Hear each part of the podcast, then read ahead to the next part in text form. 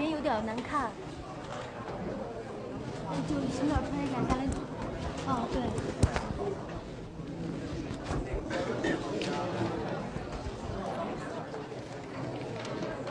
嗯，是行啊，好，我现在就不签了。写的名字就行了，先写的名字就是。好，谢谢老师。呃，这个辛亥革命啊，一百周年啊，离现在只有两个星期的时间。那很高兴呢，大家对辛亥革命这个话题那么感兴趣，嗯，很感谢这个法学会，呃，法学院的学生会吧，啊，组织这场活动，呃，也感谢，呃，北大的这个有关部门吧，批准我们，呃，这个开展这场活动，嗯，辛亥革命快百年，但是国人却这个安静的出奇，啊，那么这个话题呢，北大不说。谁说？是不是？所以，如果北大不说，我觉得北大的耻辱，啊，呃，今天其实我的一个话题、一个主题就是关于耻辱，啊，很高兴，这个北大没有耻辱，啊，但北大我觉得是应该允许这个啊，我们这个著名的历史学者袁伟时教授做辛亥革命一百年宪政这场讲座。啊，其实啊，袁老师要比我温和的多，啊，他对辛亥革命还这个说了几句好话，啊，那我就没那么客气了，啊，那辛亥百年呢，我觉得有很多东西啊，值得大家反思，啊，我就把我的心里话呢写出来，这个今天利用这个机会献给大家，这个。既然是心里话，这说的可能比较猛，啊，这个 大家听了不高兴的地方，也请这个包涵，啊，啊，那既然我讲不如我写写的更好，所以说我就今天就照读了。我一般是准备个 PPT，但是可能今天这个特殊场合情况特殊，啊。呃，内容比较多，我中间可能会忽略这个一些部分，不能，我可能跟大家，啊，呃，这个这个，嗯，大家可能不那么关心的部分，啊，但是这个我会把这个整体给读完。二零零一年，在辛亥革命推翻帝制整整一个世纪之后，中国正陷于不可自拔的专制及其必然带来的官僚腐败和社会危机。武昌兵变。推倒了摇摇欲坠的大清帝国，终结了数千年皇权统治，但皇权的结束，远非真正意义的共和的开始。一百年来，中国战乱频繁，生灵涂炭，人民屡遭浩劫，历经艰难。宪政命运多舛，功败垂成。虽然改革开放给中国带来了三十年的相对安宁。让中国摆脱了大饥荒和大革命的威胁，并逐步回到世界文明家庭之中，但是专制权力结构并没有发生本质变化。虽然1949年曾有人宣布，中国人民重启站起来了，这一百年和此前数千年一样，人民实际上从未做过一天的主人。辛亥百年之后，我们发现中华民族再次到了最危险的时候，民权不彰。公权必然无限膨胀，巧取豪夺、强征滥拆、欺压百姓，甚至草菅人命之事无所不在。在个公权力至高无上、横行无忌的国家，政府必然是掠夺一切掠夺和腐败的总根源。改革三十年，中央放松管制，人民获得了劳动致富的机会，改善了自己的生活，但是也为各级官员腐败创造了大量资源和机会。人民的劳动成果必然遭到各级官员和少数既得利益者的攫取与瓜分，人民收入的增长必然跟不上财政收入的增长，社会贫富差距必然不断拉大。改革一方面彻底瓦解了全体官民对正统意识形态的最后一点迷信，造成了不可遏制的腐败、堕落、庸俗和拜金主义；另一方面，这极大透支了中国的自然资源，并破坏了生态环境。破坏的速度远远超过发展的速度，而且只要政绩体制不变，这个破坏过程就没有止境，直到危及每个人的基本生存。存在了几千年，中国从来没有像今天这样，没有信仰，没有是非，没有道德勇气，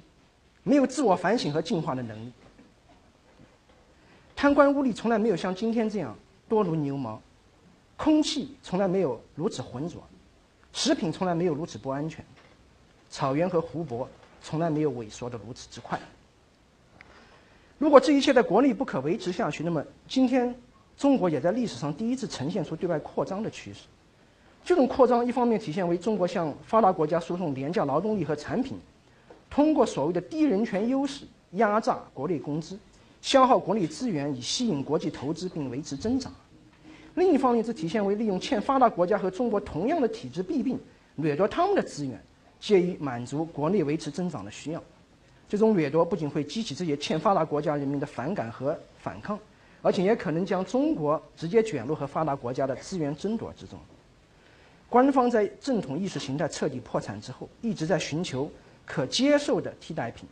但最后必然发现，唯一可以利用的是国人尚存的一点民族自尊感，加上政府长期灌输形成的扭曲历史观，台湾与少数族群聚集地区的分离主义隐患，政府控制下的国内媒体对所有所谓敏感事件的高度选择性和误导性报道等等。这一切都注定国家主义意识形态在中国成星火燎原之势。只要领土主权受到任何挑逗，民族主义情绪完全有能耐在一夜之间将1930年代德国法西斯或日本军国主义在中国死灰复燃。今日中国在表面一片歌舞升平背后，实际上到处都埋放着一触即发的火药。无论是百年坎坷，还是未来的凶险，一切罪恶都。归因于奴役人民的专制，那专制是狡猾而顽固的，并不因革命而打破。恰好相反，革命往往建立更强大的暴政。满清覆亡的教训在于，只有及时实行宪政改革，才能避免革命的悲剧。如果统治者执迷不悟，拒绝改革，那么统不仅统治者自己将玩玩火自焚，而且整个中国社会都将陷入革命暴政的恶性循环。中华民族将沦落到文明废弛、腐败横行、资源耗竭、环境破坏、民不聊生的万劫不复之地。百年历史沧桑充分证明，只有宪政才能救中国。要打破专制，只有依靠人民。要建立宪政，人民首先要树立自己的尊严。个人尊严是国家宪政的前提。不可想象，一个奴才治国的奴隶国家能制定和施行一部人人自由的宪法。而专制的最大罪恶，不仅在于践踏的人的尊严，而且在于剥夺个人恢复自我尊严的能力，使他们自甘堕落地臣服于专制淫威之下。中国宪政的最根本困境，在于专制体制为自己的持续生存创造了最有利的人格状态。无限膨胀的公权和长期受压抑的人格，形成一对互为依存的稳态。要打破专制的窠臼。首先，必须唤醒普罗大众作为公民的主人意识。有朝一日，当国人从专制奴役的噩梦中醒来，意识到自己深陷政治腐败和道德堕落的处境，并力图恢复人类的道德常识，他们最终会认同以下不正自明、自明之理：人人都有不可剥夺、与不可浪渡的内在尊严。国家的义务是通过宪法与法律制度尊重与保护人的尊严。对尊严的任何践踏都是不合法的。一个长期践踏尊严的政府，只能是一个不合法的政府，它的最终命运只能是被人民彻底抛弃。然而，专制是根深蒂固，专制的病毒早已深入中华民族的骨髓，毒化了每一个国人的品性。要摆脱专制奴役，不能不对专制造成的危害和国人的现实处境有一个清醒的认识。第一部分，专制的病症与罪恶。所谓专制，无非是号称。掌握国家权力的一群人代替人民统治国家，而具体拒绝通过周期性选举等宪政机制对人民负责。由于统治集团的成员都是理性自私的，他们必然会利用自己掌握的权力，攫取属于社会大众的公共资源。在统治者骄横淫逸的另一面，是饱受剥削欺凌的人民，更确切地说，臣民。专制就是一群没有政治人格的臣民和政治权力过富。过度膨胀的统治者构成的一对共生体，统治者骑在臣民头上作威作福，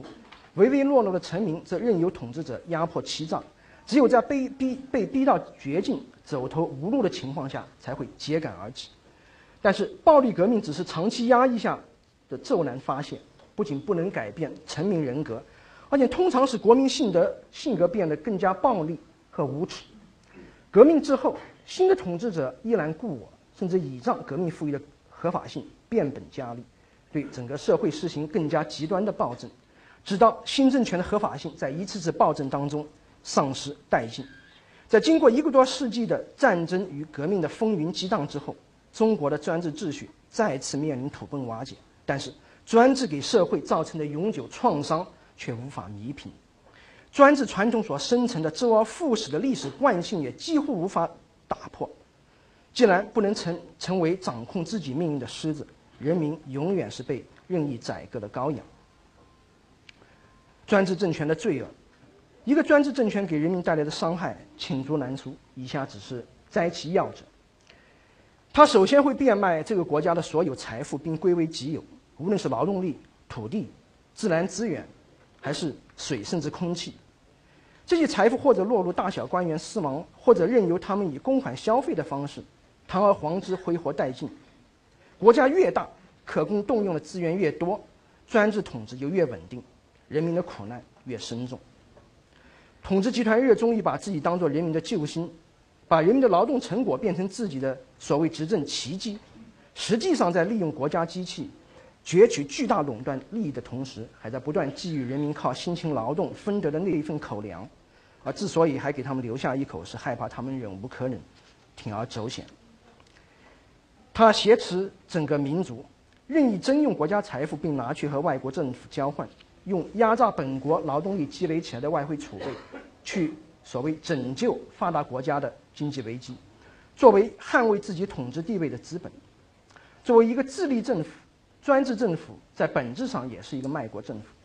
剥夺自己的人民和换取别国的友善，在本质上不仅不矛盾，而且完全可以在执政者的自我利益这一点上统一起来。卡扎菲、穆巴拉克之流的独裁者，当然不是任何意义上的反美英雄。恰好相反，他们用自己国家的资源笼络西方政要和知识精英，和他们混得如鱼得水，并以此换取自己的苟延残喘。如果中国有朝一日走向战争，最大的障碍很可能不是人民爱好和平的愿望，而是全体腐败的执政者对海外家族利益的投鼠忌器。但恰恰又是他，把爱国时刻挂在嘴上，不遗余力地粉饰自己的爱国形象。用人为扭曲的历史观，不断制造假想的敌人和民族危机感，让自己成为理所当然的民族守护人。为了维护自己的统治，他甚至不惜把整个民族放在战争的火山口上。在维持主权的大旗下，所有执政劣迹都显得微不足道，所以针对政府的批评都会轻而易举地被贴上所谓卖国的标签。所以自发的维权运动都是所谓国际反华势力策划的结果，都会严重扰乱社会秩序。他为了维护国家统一、民族团结，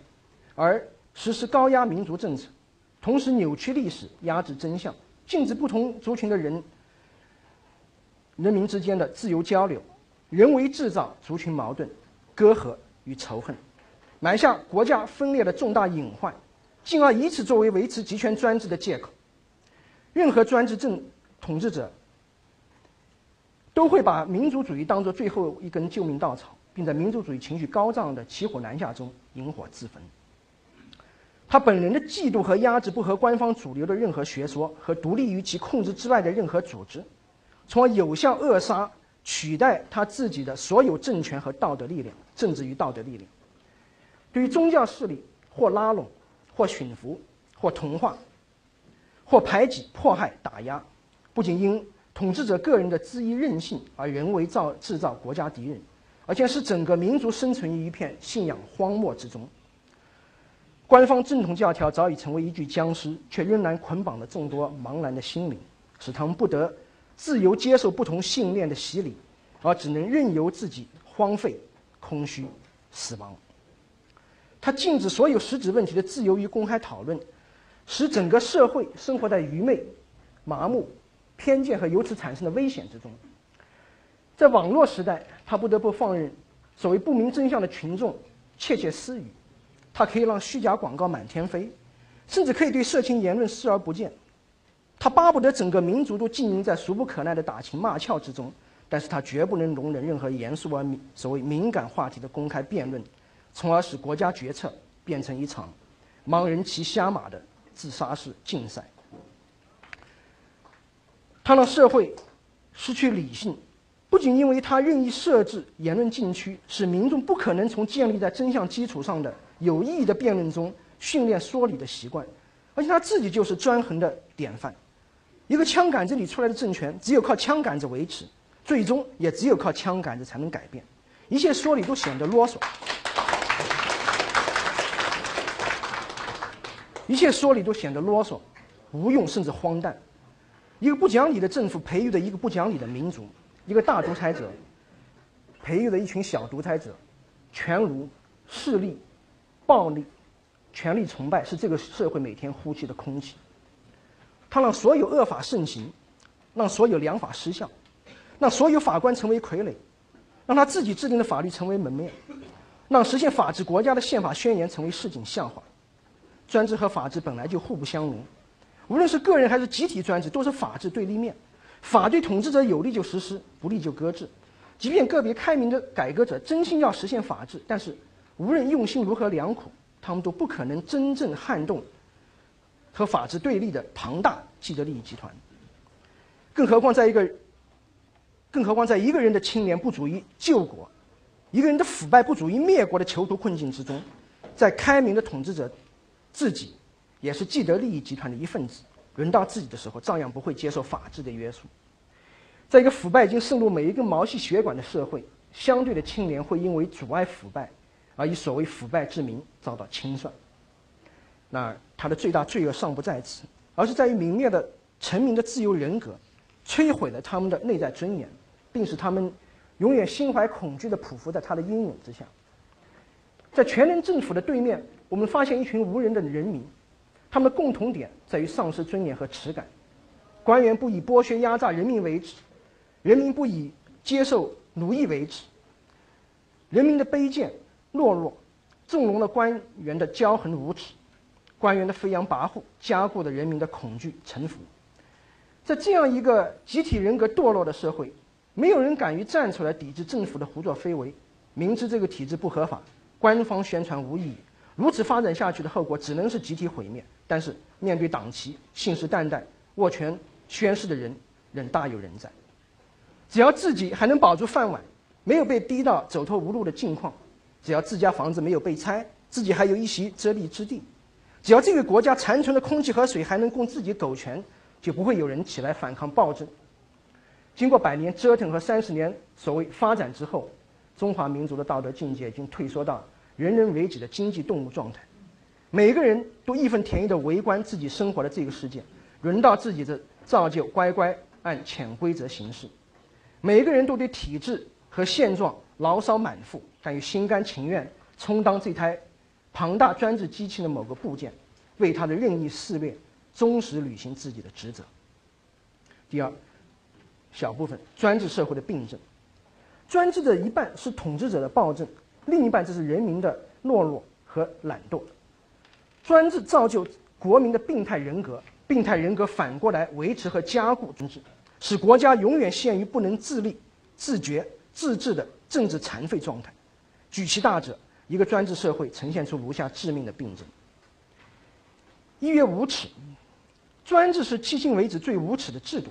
并以自己为楷模，复制了无数无耻的臣民。为了维护自己的形象。专制政权厚颜无耻，自我吹捧，不择手段封杀批评。他不仅用强权压垮每个人的脊梁，将每个人变成在权力面前唯唯诺诺、卑躬屈膝的应声虫，为了趋利无所不为，为了避害噤若寒蝉，来至甘愿鹦鹉学舌，而且为每个人树立了一个无耻的样板。尤其是在他们看穿了皇帝的新衣之后，仍然不得不用自己的谎言为他折体，以此彻底磨灭他们的基本耻感。最终使一国之人通通变成将说谎和造假当作美德的无耻小人。二月，懦弱，专制的维系是建立在臣民的普遍恐惧基础上。专制淫威使每个人都变成在自己的职位、待遇、名利、家庭面前畏首畏尾的可怜虫。专制教育体制从来压制独立思考和信仰，用一套并不高贵的谎言教唆儿童说谎，让人从小就不敢面对事实，质疑正统，坚持真理。专制者用自己炮制的所谓信仰代替全体国民的信仰，而在不受质疑、养尊处优的正统信仰必然衰亡之后，仍然不允许国民自由信仰，致使全国上下不剩任何信仰。一群没有信仰、没有组织、一盘散沙的个体，面对庞大的权力怪兽，自然吓得争先恐后，祈求权力的放生与施舍。在一个权力渗透到每一个角落的国家，上级永远是正确的代名词。服从命令是至高无上的美德，也是决定惩奖惩升贬的最高依据。即便在号称以探究真理为己任的高等学府，也不例外。在严密的权力体系内，不仅不存在任独呃独立思维的呼吸空间，而没有独立判断，也就无所谓过错和责任。所有人都在服从更上一级的命令，即便最伤天害理的行为，也因为上级旨意而显得情有可原。一群懦弱的国民。本不足以担当任何责任，也不存在任何责任可以担当。三月激进，越是在这样的国家，激进的声音越受追捧，温和理性的主张越受冷落，即便存在，也必然微弱寡助，最后淹没在嬉笑怒骂的汪洋大海之中。既然专制国家禁止自由言论，打破专制造成的万马齐喑，需要承担难以预测的风险，勇气成为这个社会最稀缺的资源。勇敢，尤其是敢言，成为这个社会的首要美德。口无遮拦的勇夫就是这个社会最大的英雄。无论是左派还是右派，不激进就无法打动愤世嫉俗的民众。这一方面是因为公权缺乏制衡，无法无天，欺人太甚，社会积怨太多，而长久不得排解。任何报道出来的消息都足以引发一场暴动，只不过在国家机器的强大震慑下不敢发作。因为只能借助激进的言论发泄无所不在的沉闷。另一方面，专制者的专横使所有说理都成为婆婆妈妈欲虎谋皮的纸上谈兵，哪怕分析的再头头是道、育国育民、有利无害，但最终都会因为触动既得利益的奶酪而至多博得决策者发自内心的冷笑。正因为几乎任何主张在专制社会都不可能诉诸付诸现实，人民无需。面对激进主张给自己带来的风险，既然只是只是说说而已，社会改革成为少数所谓知识分子的专利，不负责任的文人乐得画饼充饥，构筑一座座虚妄的乌托邦，用激进的文字博取人民的欢心和拥戴，而人民也乐得从中获得现实生活中得不到的心理畅快，就如同阅读武侠小说编造的虚幻故事，让人们感受公平和侠义的畅快一样。改革主张与其说是治理社会的药方，不如说是满足社会心理的兴奋剂。而沉闷的专制社会恰恰需要不断制造打破沉闷的兴奋点，这样专制国家满地都是充斥幻想的革命者。诗曰轻狂，专制社会的人民往往显得过于自信、轻信、武断乃至狂妄，不仅因为他们从小被灌输过于简单的善恶观，并认定它是唯一正确的真理，而且由于舆论受到严格控制。信息受到高度过滤，他们在此基础上形成的世界观过于单一，因而不需要也没有机会面临不同利益和观念之间的复杂碰撞，尤其是因为他们从来没有机会真正选择自己的统治者，并根据执政业绩来决定他们的命运，他们永远只能被动接受执政者自我粉饰、自欺欺人的执政理念，并心满意足地认定面前的执政者就是自己的救世主，直到谎言被一次次惨痛的真相。戳破，即便如此，在所谓敏感信息受到高度屏蔽的环境下，多数人仍然不不假思索地认同现行体制的天然合法性。五月好战，一个懦弱而渺小的个体，往往反而尤其虚荣，并寄希望于一个强大的集体来满足自己的虚荣心，而面对这个集体给自己带来切身危险，却视而不见。既然道德文明毁坏，内心一片虚空，便只有把 GDP 数字、航天飞机、航空母舰等等外在成就当做唯一值得炫耀的资本。专制政府本来就不遗余力向其臣民灌输国家主义理想，把主权和国土奉为超越一切的至高价值，每个国民都被统治者奴役，但在接受奴役的同时，又反过来把自己臆想为桀骜不驯的统治者，在主权、忠君、爱国这套价值体系中梦游。其实，对于这个国家的奴隶来说，无论谁是统治者，都改变不了他们做奴隶的命运。国家的命运本来和他们没有关系，但这套价值体系的系统灌输，却使他们热血沸腾地甘当统治者的炮灰，乃至即便牺牲自己被专制极大贬值的生命，也乐此不疲。专制国家的每个人都很弱小，却都是坚定的军国主义者。六曰势力。面对权力卑躬屈膝，面对真理和良心便必然显得轻慢、冷漠。不知敬畏，独立人格缺失本来就是专制社会的常态。专制机器迟早会把独立思维从肉体上绞杀殆尽，并以此警示全体国民，让他们战战兢兢、威严威行。当权力变成可以兑现一切的通货，任何道德或法律规则都显得苍白无力。在这样的社会，信仰是偏执，原则是迂腐，只有利益才是永恒的目的，只有能兑现利益的权利才值得追逐。在赏罚分明的权力体制下，每个人都被驯服为圆滑世故的犬儒，乖乖的、理智的、昧着良心的选择服从，整个国家成为趋炎附势的竞技场。明知有些事情于国于民不利，自己做了却心安理得，别人问起就把自己的责任推得一干二净。我也是没有办法，上级就是这么指示。试问这和党卫军押送犹太人去煤气炉有什么本质区别呢？他们不也在忠实执行着所谓元首的命令吗？只不过他们造成的后果可能更加直观一点而已。专制机器将整个国家变成一个巨大的囚笼，拘押的在他的训画下变得彻底理性自私，只顾自己的全体囚徒。自由对所有人都更好，但是既然每个人在他人不选择自由的情况下，要为此付出惨重代价，所有人都继续接受并维持奴役。即便国家大厦将倾，也不会有人敢于站起来抵制，而只能任凭其在风雨飘渺中走向集体毁灭。以上病症加在一起，造就了一个悲剧人格。多数国民染上这种性格，便造就了一个悲剧民族。而民族的悲剧比个人的悲剧更加深重。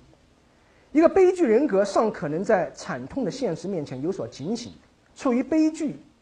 民族中的个人。这不仅自己无需面对或无法改变整个民族面临的厄运，而且会在民族所谓强盛的光环下，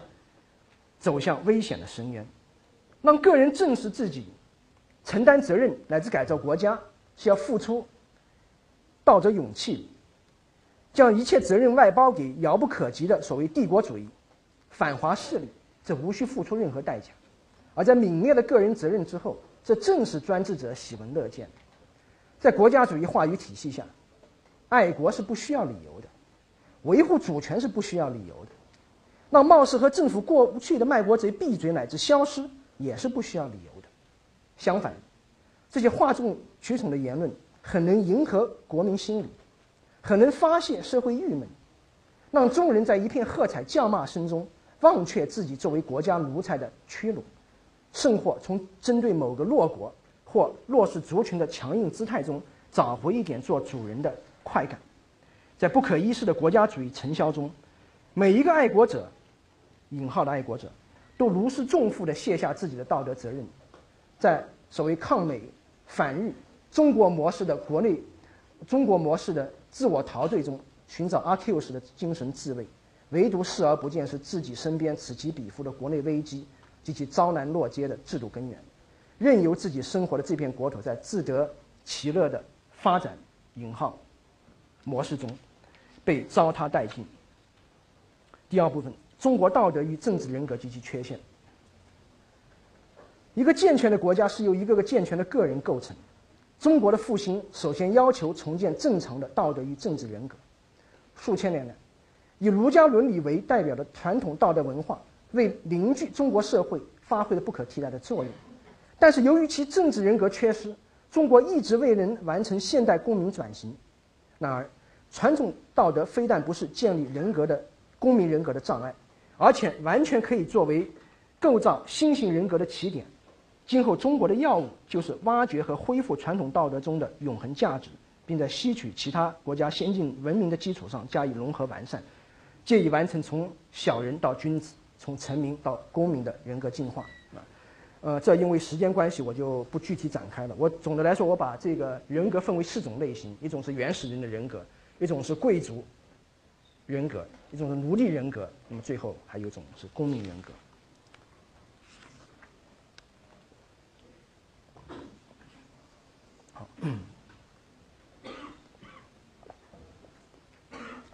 第二小部分 是儒家传统人格及其缺陷。在文人类文明发展史上，中国对世界的最大贡献在于孔子以降的儒家学说，发现并肯定了人的内在价值和尊严。经典儒家教育坚持人性善，相信每个人都有仁义礼智的内在潜质。仁让人友善，义让人公正，智赋予人认识自然、社会和自己的能力。礼，这是同样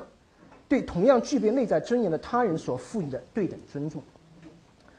人在礼的熏陶下，经过自觉修身之后，就能将这些潜质发挥为实际品性，并成长为道德成熟的君子。儒家君子代表了道德独立、光明正义、勇敢坚毅的高尚人格。君子义以为上，和而不流，中立而不倚，在上位不临下，在下位不圆上，正己而不求诸人。得志，欲民由之；不得志，独行其道。富贵不能淫，贫贱不能移，威武不能取。作为引领传统中国社会的人格表率，君子有责任通过内省不断审视自己的人格状态。如果他的为人处事不符合仁义原则，贬损了自己或他人的内在尊严，或阻碍了其内在潜质的正常发育，那么他会为自己感到羞愧。孔子之所以主张行己有耻，正是因为清君子清醒意识到自己的人格尊严。任何有损尊严的言行，最终都是对自己人格的贬损，那么自然会产生一种耻感。因为有耻感，君子必然有所不为。比如不会放下身段去做一个所谓良上君子，否则就把自己降格为依附他人生存的寄生虫。反之，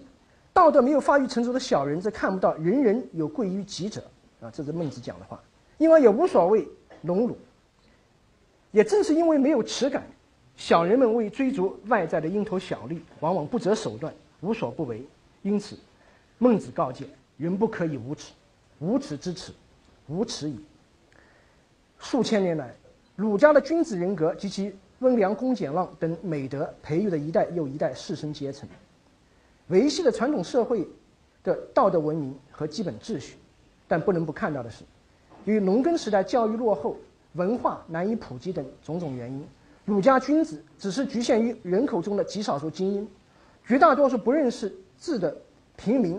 至多只是受到礼乐相俗的熏陶，而未能培养独立自主的道德人格。儒家据此认定，虽然人人都有成为君子的潜质，但是实际上多数人都不能成长为君子，而只能是道德不成熟的小人。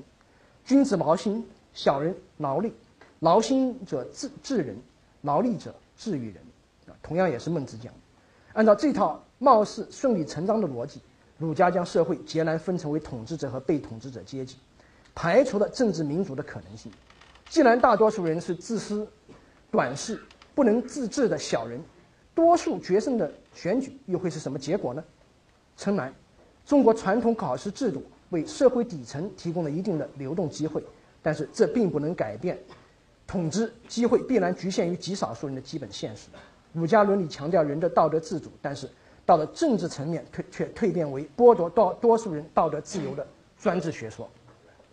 事实上，政治专制不仅剥夺了绝大多数人的尊严和人格自由发展的权利，而且也剥夺了高居统治阶层的君子自己发表意见、建言献策的自由。君君臣臣的礼制固然对君臣都规定了义务，但这种义务关系显然是不对不对等的，更不存在强迫君上履行义务的有效机制。即使孟子提出过“文足一夫纣矣，未闻弑君也”的激进反叛学说，但是面对掌握国家机器的暴君，儒家依然无可奈何，只得选择威邦不入、乱邦不居的逃避策略。虽然个别忠臣敢于直言犯上、冒死建君，但是在统治权力得不到有效制约的制度环境下，君子即便在位，也难免出于对无限权力的恐惧，而不得不限制自己的言行，不在位，则更无从防止公权对自己尊严和自由的任意践踏，而这显然不符合君子本来无忧无惧、凛然正气的人格形象。对上，君子无法保证自己的权利不受皇权侵犯；对下，他们也不能保证自己不滥用权力并侵犯多数小民的利益。由此可见，专制剥夺所有人的政治自由，并让每个人都成为政治上的小人。儒家政治人格的缺陷不仅长期阻碍中国社会的发展，而且为近代道德人格的堕落埋下伏笔。第三小部分是近代中国的人格变异。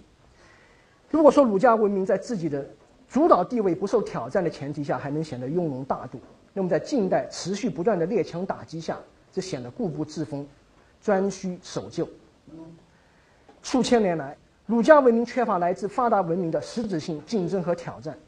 致使中国从来以世界文明中心自居，对周边民族一向采取居高临下的姿态。另外，在面临强大西方文明时，自然产生惧斥心理。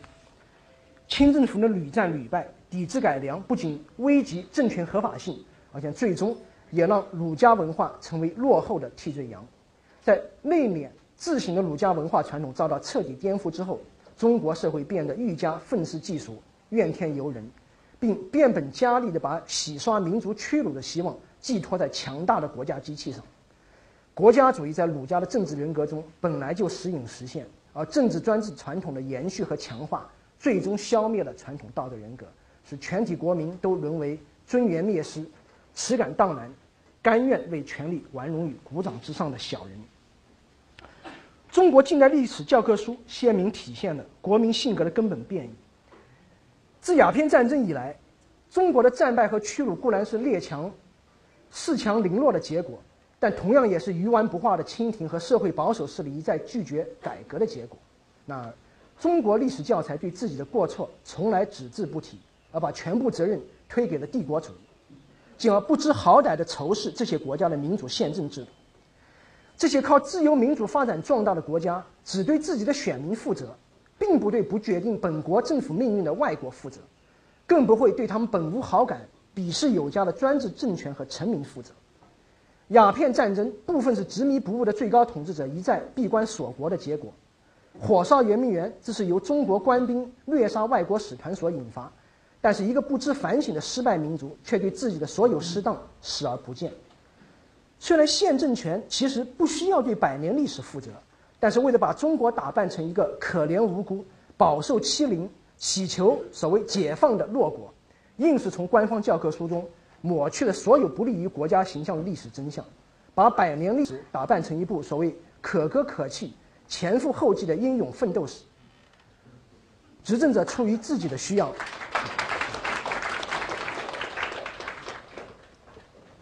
将清政府简单描绘为对外腐败无能、丧权辱国，不断将禁烟等对外策略之争升格为爱国与卖国的伪路线之争，夸大中国的外交失败，并抹杀自民国以来的外交成就，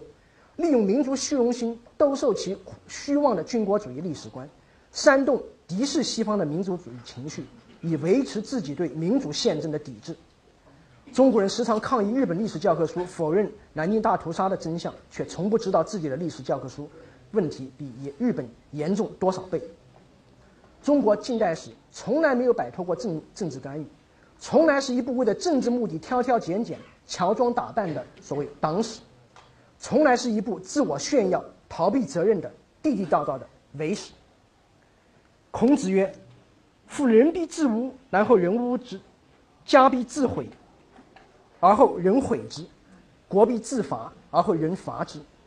中国之所以一百多年来一直被动挨打，根本原因在于传统政治人格缺陷极大，束缚了国民素质的自由发展。一群政治上的奴隶是不会受人尊重，也不可能以相互尊重的方式平等待人，更不可能保护本来就不属于他们的国土和主权。而造成奴役状态的根源，显然不在于所谓的帝国主义，甚至不在于奴役他们的某个特定政府。而最终在于他们自己，因为是他们接受并维持了国家对自己的奴役。要让中国真正在世界上站起来，成为一个受人尊敬的文明大国，中国人首先要站起来并成为自由的文明人。中国的强盛固然依赖于经济，工业与科技的发达，固然要学习西方的先进政治与法律制度，但是最根本的还在于国民人格的本身的建设和完善。而儒家道德人格所内涵的自重、自省、自强能力，本来是足以完成自己使命。一八九四年甲午战争，日本一夜之间全歼苦心经营多年的北洋水师，中国朝野震惊之余，却不仅没有产生狭隘的民族仇恨，而且掀起了一股学习日本政治与法治的文明的流域潮。放在今天，这简直是不可思议的奇迹。一九一五到一六年，皇权的消失使得儒家正统失去了政治庇护，新文化运动开始全面反思与攻击传统道德。却不幸犯了矫枉过正的错误。新文化运动虽然旨在清算传统人格欠账，但是过分夸大了传统人格的礼仪制度缺陷，抛弃了儒家伦理体系的内在精华，致使中华文明不能立足于自身固有的道德资源而完成复兴大业。作为当时的愤青作家代表，鲁迅只是因为其左翼立场受现政权认同，才获得在大陆如日中天的影响。虽然其强烈的批判意识对于当代社会仍有意义，也是他今天继续受青年追捧的原因，但是他鼓吹的所谓礼教吃人，只不过是以极尽夸张的方式，把全部过错归咎于传统而已。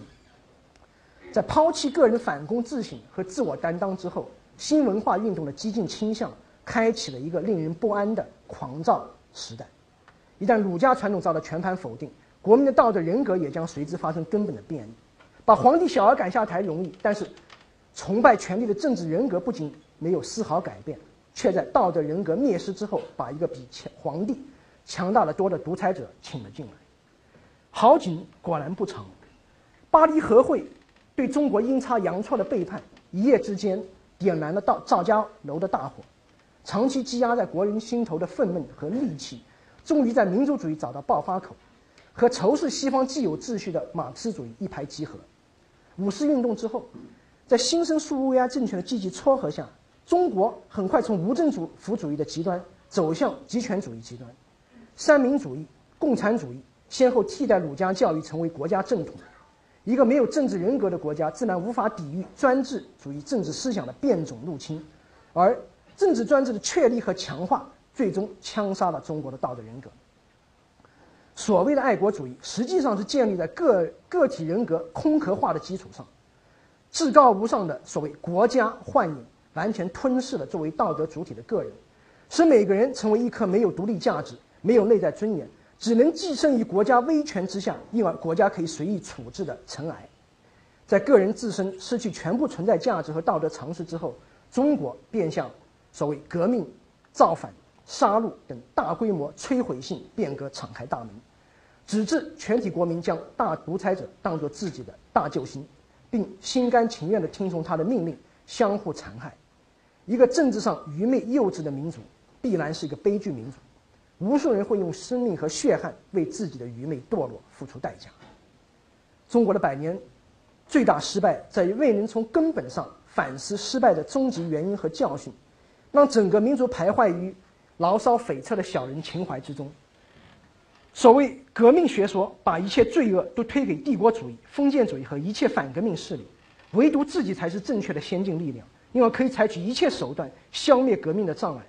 在这套所谓学说之下，每个人都因为接受所谓先进思想而变成可以无所不为的上帝，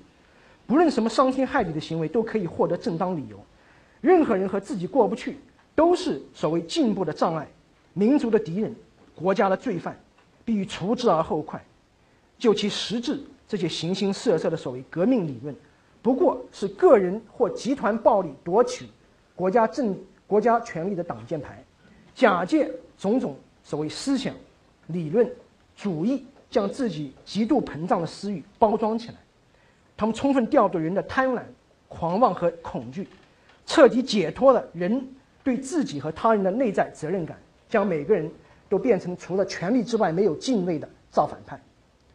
革命人格和传统道德人格是格格不入的。革命者认定自己是绝对正确的上帝，人民实际上是觉悟不高、能力有限、不明真相的群众。对手则是十恶不赦、必须从肉体上消灭的敌人。在革命者眼眼里，所谓反动派只是社会进步的障碍而已，他们岂止是没有内在尊严和价值，他们简直就只剩下内在的邪恶，无足轻重的灰尘，不过没有价值而已。但是，所谓反革命注定只能作恶，因而消灭他们，不仅为全人类消除了祸患，对他们自己也是一种释罪和解脱。当然，引号一切反动派都不会自行退出历史舞台，因而。只有通过先进力量掌握的暴力机器才能摧毁之。在革命的血雨腥风中，在赤裸裸的暴力面前，只剩下个别领导人的淫威，个人尊严和耻感荡然无存。建立统治之后，执政者当然不会自行退出历史舞台，社会也不会有任何一种力量足以抗衡和控制至高无上的权力。所谓的解放者，成为空前绝后的压迫者。第四小部分，权力体系下的人格堕落。在一个权力压倒一切的国家，道德堕落是迟早要发生的必然结局。这是因为权力本来就和道德无关，掌握权力，尤其是通过暴力夺取的权利的事实本身，不等于善恶或对错。但是，一旦权力成为一种社会通货，不仅可以兑换金钱、文凭、荣誉、美色，而且成为权力本身的正当性来源。社会就丧失了基本是非观念，在这种情况下，权力成为真理的代名词。但是，权力对是非的垄断又是徒劳的。不仅因为人们内心的是非判断不可能和权力的绝对命令保持一致，而且因为权力本身就是高度流动、变化莫测的。昨天还坐在市委书记的高位上反腐倡廉，明天可能就变成牢囚笼里的贪官，这样必然造成是非观念的混乱乃至丧失。仅剩下无所不在的权力和金钱崇拜，所有人都忘却自己的本性，掏空自己的内在，把自己等同于权力、金钱和欲望铸就的躯壳。虽然中国号称所谓信仰马克思主义，但是马克思主义本来只是一种政治经济学理论，而不是关于人的道德学说。即便马克思本人或许受某种信仰支配，但是信仰成分在实证理论中必然是极其微薄。事实上，在非人的生产力支配了整部人类历史的所谓科学图景中，任何信仰都被发配到个人迷信的边缘。然而，由于任何专制政权都需要一个大一统的意识形态来支撑自己的政权合法性，马克思主义的中国版早已变成了一个汇聚一切“引号真理”的无所不包的大麻袋。政治学、法学、哲学、人学等等等，通通可以从中变身出来。可悲的是。这一套自诩要解放全人类的学说，却是建立在奴隶人格的基础上，在生产力、生产关系上层建筑这一套所谓科学决定论话语中，人只不过是按经济铁律运转的历史机器上一颗渺小的螺丝钉，个人自由只是人在未人充分认识经济发展规律情况下的任性偏差，意志自觉更是井底之蛙，在博大精深的必然规律面前，不知天高地厚的狂妄梦呓。甚至多数人的集体意志，在资本主义必然灭亡、社会主义必然胜利之类的规律面前，也注定是螳臂挡车。在这套完全非人化的经济主义理论体系中，实在看不到还有什么值得和需要信仰的。马克思的最大错误不仅在于没有充分认识到人的意识对物质的决定性反作用，而且在存在决定意识的框架下，通过把活生生的人绑在生产力、生产关系的经济发展铁律上。使人完全物化，并丧失道德主体性和进取心。这套所谓唯物至上的理论，夸大经济体制的作用，当只是人类活动一部分的经济吞噬了整个人，把人看成是无法超越经济利益的动物，把道德等所谓意识形态作为完全寄生于经济基础之上的附庸。公平竞争只是资产阶级主流学者编造的一个神话，勤劳致富只是剥剥削者自欺欺人的谎言。或被剥削者自我安慰的梦想，在经济规律面前，体制承担了一切，什么美德都显得虚伪，什么罪恶都变得情有可原。穷人可以因为穷而偷盗，女人可以因为穷而卖淫，甚至每一个毛孔毛孔都滴着血的资本家，也可以怪万恶的资本主义制度造就了他们的贪婪。既然什么都是生产力发展的必然结果，什么都可以怪罪阻碍生产力发展的制度。个人还有什么不可以做的呢？如果中国之所以民主，不是因为中国人自己的懒惰和懦弱，而是因为 GDP 还没有达到某个神秘的拐点，个人对于推动国家的政治进步又能做什么呢？一旦变成一决定一切和解释一切的真理，马克思主义只能成为犯罪和堕落的借口。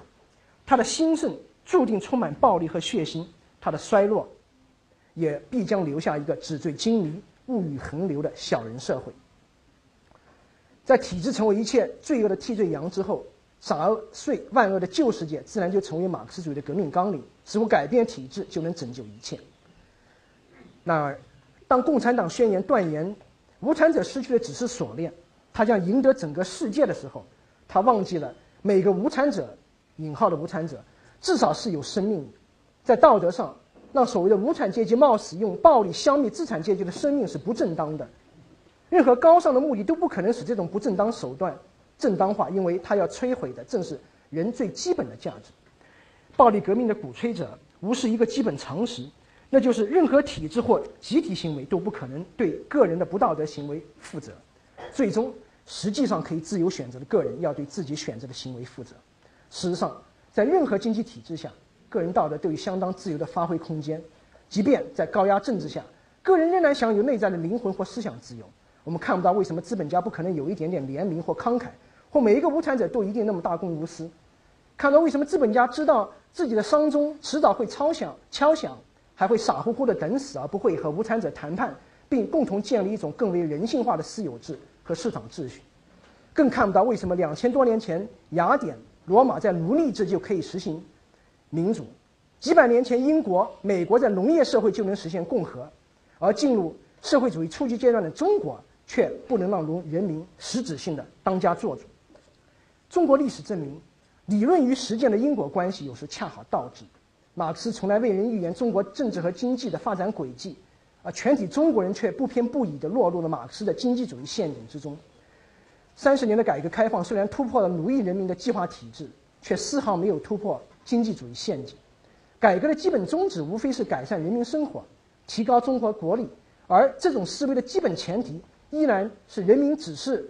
对温饱、财富、GDP 感兴趣的经济动物，而且是自己不能改变命运，只能仰仗政府指导、任由官员盘剥的无能的经济动物。尤其是一九八九年之后，改革已经在既得利益绑架下变质，官员彻底主导了改革方向。在完全排除人民参与的情况下，所谓的改革只能对极少数人有利，并损害人民的长远利益。财富、土地。资源乃至生态环境等基本公共利益成为极少数人垄断和瓜分的对象，在正统信仰彻底失效、计划体制的社会保障完全失灵、市场经济（打引号的市场经济）将一切公共物品货币化的年代，每个人都被变本加厉地转化为经济动物。先是经历了马克思主义所谓科学理论的去信仰化洗礼，之后又经历了马马列。所谓信仰本身的崩溃，今日中国社会的道德信仰已荡然无存，全体国民都成为一群匍匐在权力和金钱之下的爬行动物，得势者不择手段以以权敛财，弱势者则被压在房价、物价、药费、教育乱收费等多重大山之下不得喘息，整个民族或为利益所诱，或为生存所逼，每个人似乎都在经济。引号高速发展的当口，不可理喻地走到末世边缘。农村的孩子从小看不到明天的希望，城里的孩子从小从小学就开始准备高考的马拉松竞赛。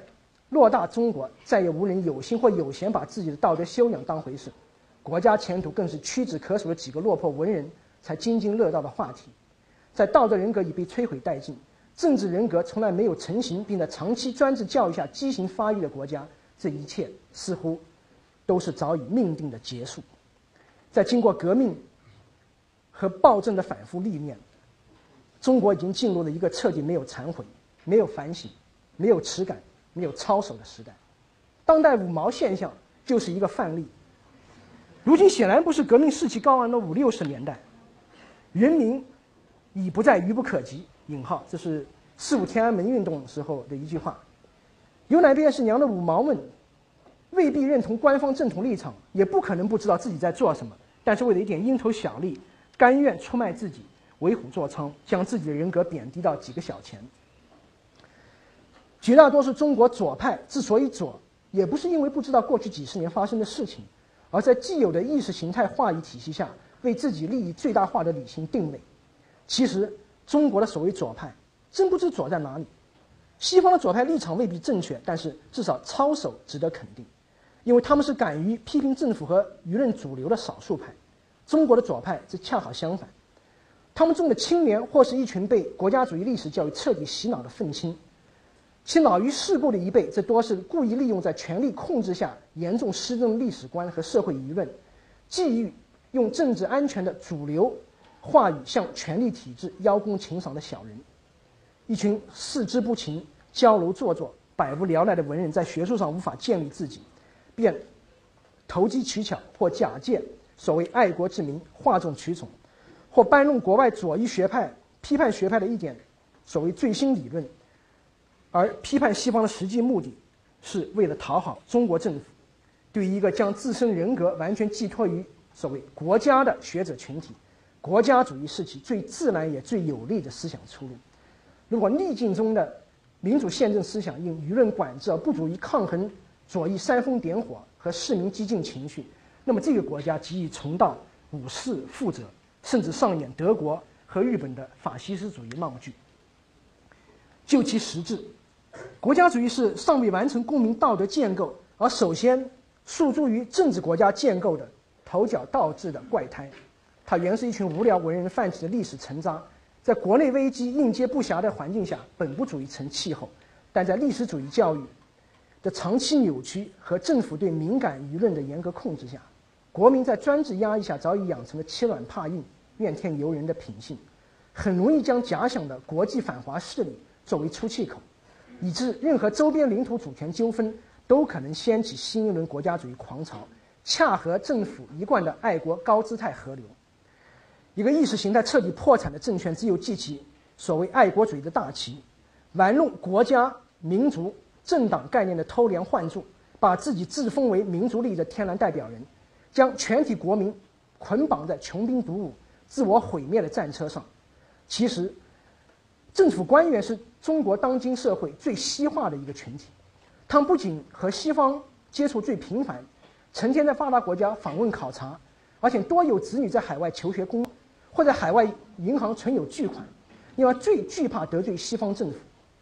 这个庞大的既得利益集团理应是中国所谓和平崛起的最大保护伞，灌输军国主义实际上是自掘坟墓。然而，人的理性是受局限的，政府长期灌输的爱国主义教育。已经把自己放在激进情绪的火山口上，只等一次突突发事件引火自焚。国家主义本来是出于政治、政府合法性的需要，却可能成为颠覆政权合法性的由头。政府和大众的国家主义情绪造就了一群有求必应的吹鼓手，而后者不遗余力的鼓噪，终将把这个自以为不可一世的国家带到毁灭的边缘。当然，如果说中国所谓崛起激化的社会，激化的国际矛盾还有待时日，那么国内矛盾早已层出不穷，无所不在，应接不暇。如今不用生活在中国，只要上网浏览就能略知梗概，无需赘述。这些事件无一不是因为公权完全失控而造成的权力极度滥用引起。在一个政治人格缺失、道德人格毁坏的国家，本来十分正常。在一个权力呼风唤唤雨、所向披靡的社会，统治者的野心、贪欲和自信。必然过度膨胀，被统治者这极度萎缩懦弱，不被逼到生死关头便不敢出头抗争，如此这每天网上头版，必然都是人命关天的大事，更多巧取豪夺、侵占名利但不出人命的事情，这悄然进行而不受任何关注。事实上，官员和百姓每天都被众多新鲜事件包围着，早已疲惫并适应了不太平的生生存环境，久而久之，甚至丧失了。道德判断的基本常识。当一个民族泯灭的是非观念和基本耻感，沦落到无耻之耻、无耻矣的地步，那么无论发生什么惊天动地的事情都不再稀罕。以此势头发展下去，千年文明将毁于一旦，大好河山将被彻底毁坏，国人苟延残喘，维持所谓求吉尚显困难，又有何颜面面对古人？第三，中国道德人格的复兴与重建。要让饱经革命、暴政、运动之苦的中国社会回归理性与常态，中国民必须首先恢复基本道德常识和耻耻感。搜刮民脂民膏和偷盗一样是可耻的，为自肥或三公挥霍而盗用公共财政是可耻，为自己的政绩而盲目所谓发展、耗费资源、污染环境、祸害百姓是可耻的。大权在握，却未能使一方百姓老有所终，幼有所长，金寡孤独废弃者皆有所养，是可耻的；治理不善而不让别人批评是可耻的；垄断新闻机器不断为自己制造伟大、光荣、正确的形象，更是可耻的；靠选举舞弊和组织操纵维持自己的统治地位是可耻的；人民之间互不体恤、相互投毒是可耻的；受到欺凌只知道低下。低低三下四上访是可耻的，宪法赋予的民主权利而自己却不知珍惜是可耻的，违心说假话是可耻的，媒体不敢报道真相是可耻的，学者不不能仗义直言是可耻的，为了讨好掌权者而用偏激言论误国误民更是可耻。不论为官为民，如能以上述言行为为耻，这中国社会不知能避免多少悲剧和闹剧。要恢复耻感。人民必须意识到自己的内在价值和尊严，不再把自己当作权力、利益、欲望、恐惧驱使的对象，不再把自己降格为不能决定自己命运的浮尘，不再唯唯诺诺甘当权力的奴隶，不再做专制高音喇叭的应声虫，不再做专制机器上的一颗永不生锈的螺丝钉。其实，专制是世界上最虚弱的政体，它完全是靠人民的恐惧支撑起来。一旦多数人民觉醒并意识到它不值得恐惧的时候，它便顿时什么也不是。唯有国民觉醒，中国才能远离堕落，远离耻辱，远离恐惧，远离暴虐，远离疯狂，远离懦弱，远离幼稚，远离渺小，远离人为制造的悲剧和危机。要让中国在世界上站起来，中国人首先自己要站起来，恢复自己的道德常识，不再辜负上天赋予自己的秉性，做一个有尊严的大写的人。好，第一小部分是传统道德人道德人格的复兴。中国的复兴需要新的道德，但是中国道德人格的重建并非在一片历史沙漠上展开，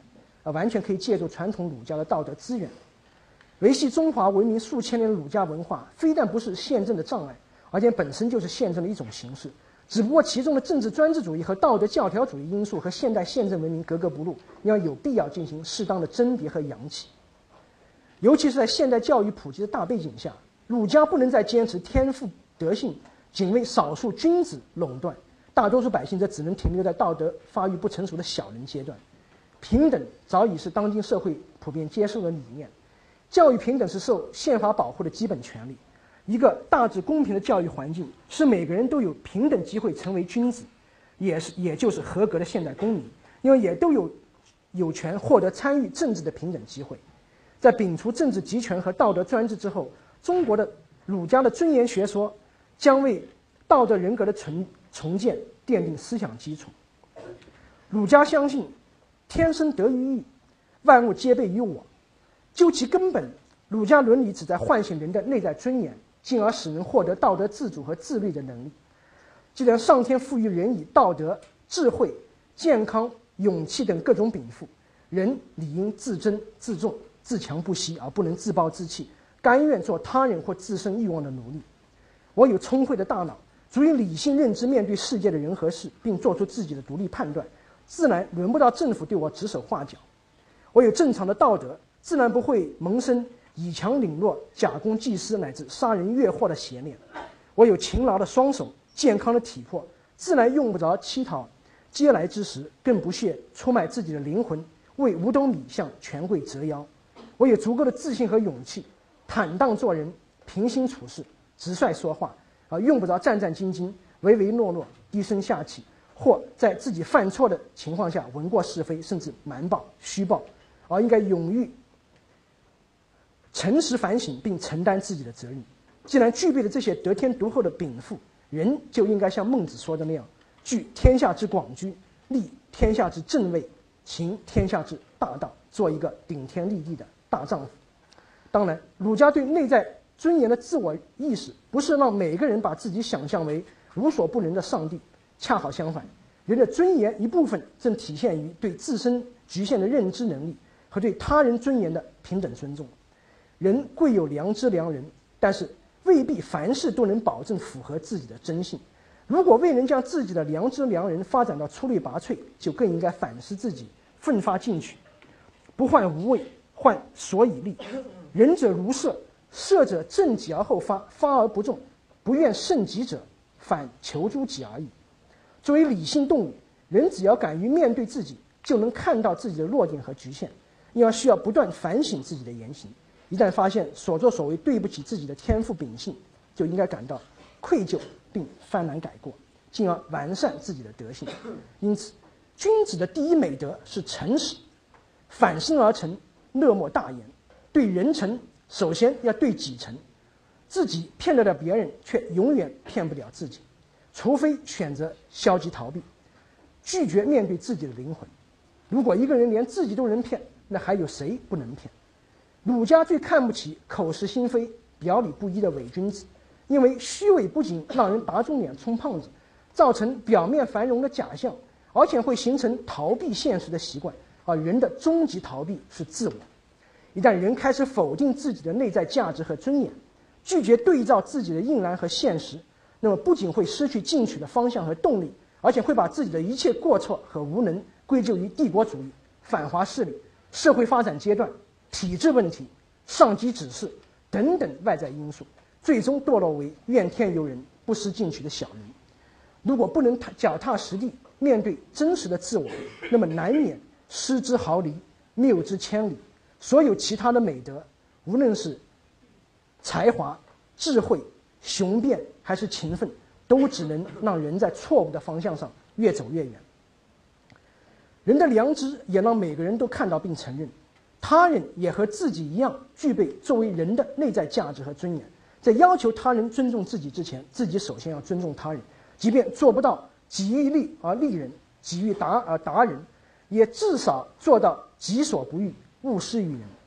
如说误以为反思是造成人人嫉妒、攀比、贪婪的为恶万恶之源，但是他的反思其实只是人从进化而来的条件反射本能而已。儒家要求的反思。这是由外在现象萌动，在对比自己的言行和上天赋予自己的道德秉性之后的理性内省。别人对自己轻慢，首先要反思自己，自己理亏则同受无期，退而正己，确定自己无过，而后才能和别人论理，如此才可能获得夫子虽千万人勿往矣的道德气概。既然自己和他人都是平等的。都有平等的内在尊严，公正界定自己和他人的权利边界就显得尤其重要。对一个自主自立的君子来说，侵占属于别人的利益显然是一种耻辱，尤其在自己明知的情况下和偷盗无异。在经济和社会交往过程中，凡是在原则上都应征求他人的知情同意，合作必须建立在各方自愿的基础上，而不得通过任何。强迫、欺诈或暴力手段巧取豪夺。如果发生了协调不了的矛盾，也要通过一个公民透、公正透明的程序，得出让各方幸福的解决方案。如果自己内省不究，那么一个现代社会的君子也会理直气壮地为了自己的正当权利而斗争。人的内在尊严，当然不仅意味着人是传统的义务主体，一个只知。默默奉献的人只是没有自我意识的奴隶。人格尊严首先体现于人的权利意识，而国家宪法和法律存在的目的正在于保护每个人的正当权利。事实上，人不仅和其他人争权利，更要向政府争取属于自己的权利。对政府违法的纵容，不仅是懦弱的表现，而且也助长了官员贬低他人和自己人格的恶习。在权奴盛行。物欲泛滥、世风日日下的大环境下，今日中国迫切需要重建自觉、自律、自强、自主的道德人格。儒家的人格尊严学说不仅为道德人格的重建奠定了本体基础，而且对于纠正当前盛行的权力崇拜人格、指导国民的当代道德生活也发挥有效的作用。第二小部分，当代道德人格的重建。儒家尊严学说不是曲高和寡的理论说教，而是可以直接指导现代生活的实用规范。在儒家伦理经过改造之后，即便一位默默无闻、自食其力的农民，也完全可以成为儒家意义上的君子；位高权重的官员，这反而更容易在权力体制的腐蚀下变成寡廉鲜耻的小人。如今中国之所以发生这么多事情，归根结底是中国人没有把自己的同胞当人看，也没有把自己的尊严当回事。啊，下面我这个设定了几个例子啊，有关于农民的，有关于街头小贩的，我这呃限于时间不说了啊，下下面就讲讲关于和我们呃这个相关的啊这个这个群体。如果你是一个法官或法律学者，那么你要问自己。我是是否对得起自己的职业，为这个国家的制度进步尽过一点力？刚才这个提到的农民、小贩和一切弱势群体要理性维护他们作为人的权利，只有通过有效的制度，制度不利，这必然民智不开。那样，农民就只能为这个国家输送有毒食品，小贩遭遇城管，只能持刀维权，被拆迁户只能自焚或上访。如果接到这类案件，你为他们争取过吗？干预司法的上级命令下来，你抵制过吗？宪法不能是不能进入诉讼程序，就如同一张废纸。作为学者，你呼吁过吗？禁止司法适用宪法的一系列倒行逆施出台，你反对过吗？诚然，知识和行动是分开的两个环节。学者首先要把学术做好，但是即便把为民请命的中国传统放在一边，学者对制度现状仍然要比普通百姓。承担更多的责任。如果连相对独立的学者都集体晋升，那又如何让黎民百姓用制度维权？这个国家又能有什么希望？如果你是一个官员或公务员，那么你不能忘记问自己：自己的贡献是否和自己的地位和待遇相称？比君子兮不素参兮。在君轻民贵、民为邦本的民本主义传统下，做官从来不只是一种享受，而更是一份责任。做官不是不能得到好处，在中国的制度环境下，也很难不让官员得到好处。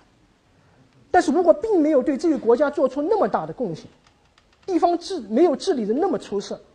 黎民百姓的生活还不是那么幸福，能否适可而止，少拿一点，让人民多分一点？邦无道，富浅贵焉，耻也。如果两千多年前的古人就能做到。日三省吾身，以道事君，不可折止。为什么今天的官员反而不能呢？每个人都有自己的尊严，官员自然也不例外。甚至贪官也有良知良人，只不过他用行为背叛了自己的尊严而已。官员的尊严显然不是体现在在人民面前耀武扬威、作作威作福，而是在上级面前依法办事，不卑不亢。但是在严格的自上而下的集权体制下。各级官员在上级面前普遍逢迎拍马、唯唯诺诺、低三下四，完全丧失了中国士大传统士大夫“君有过则谏，反复治而不听则去”的道德人格和气魄。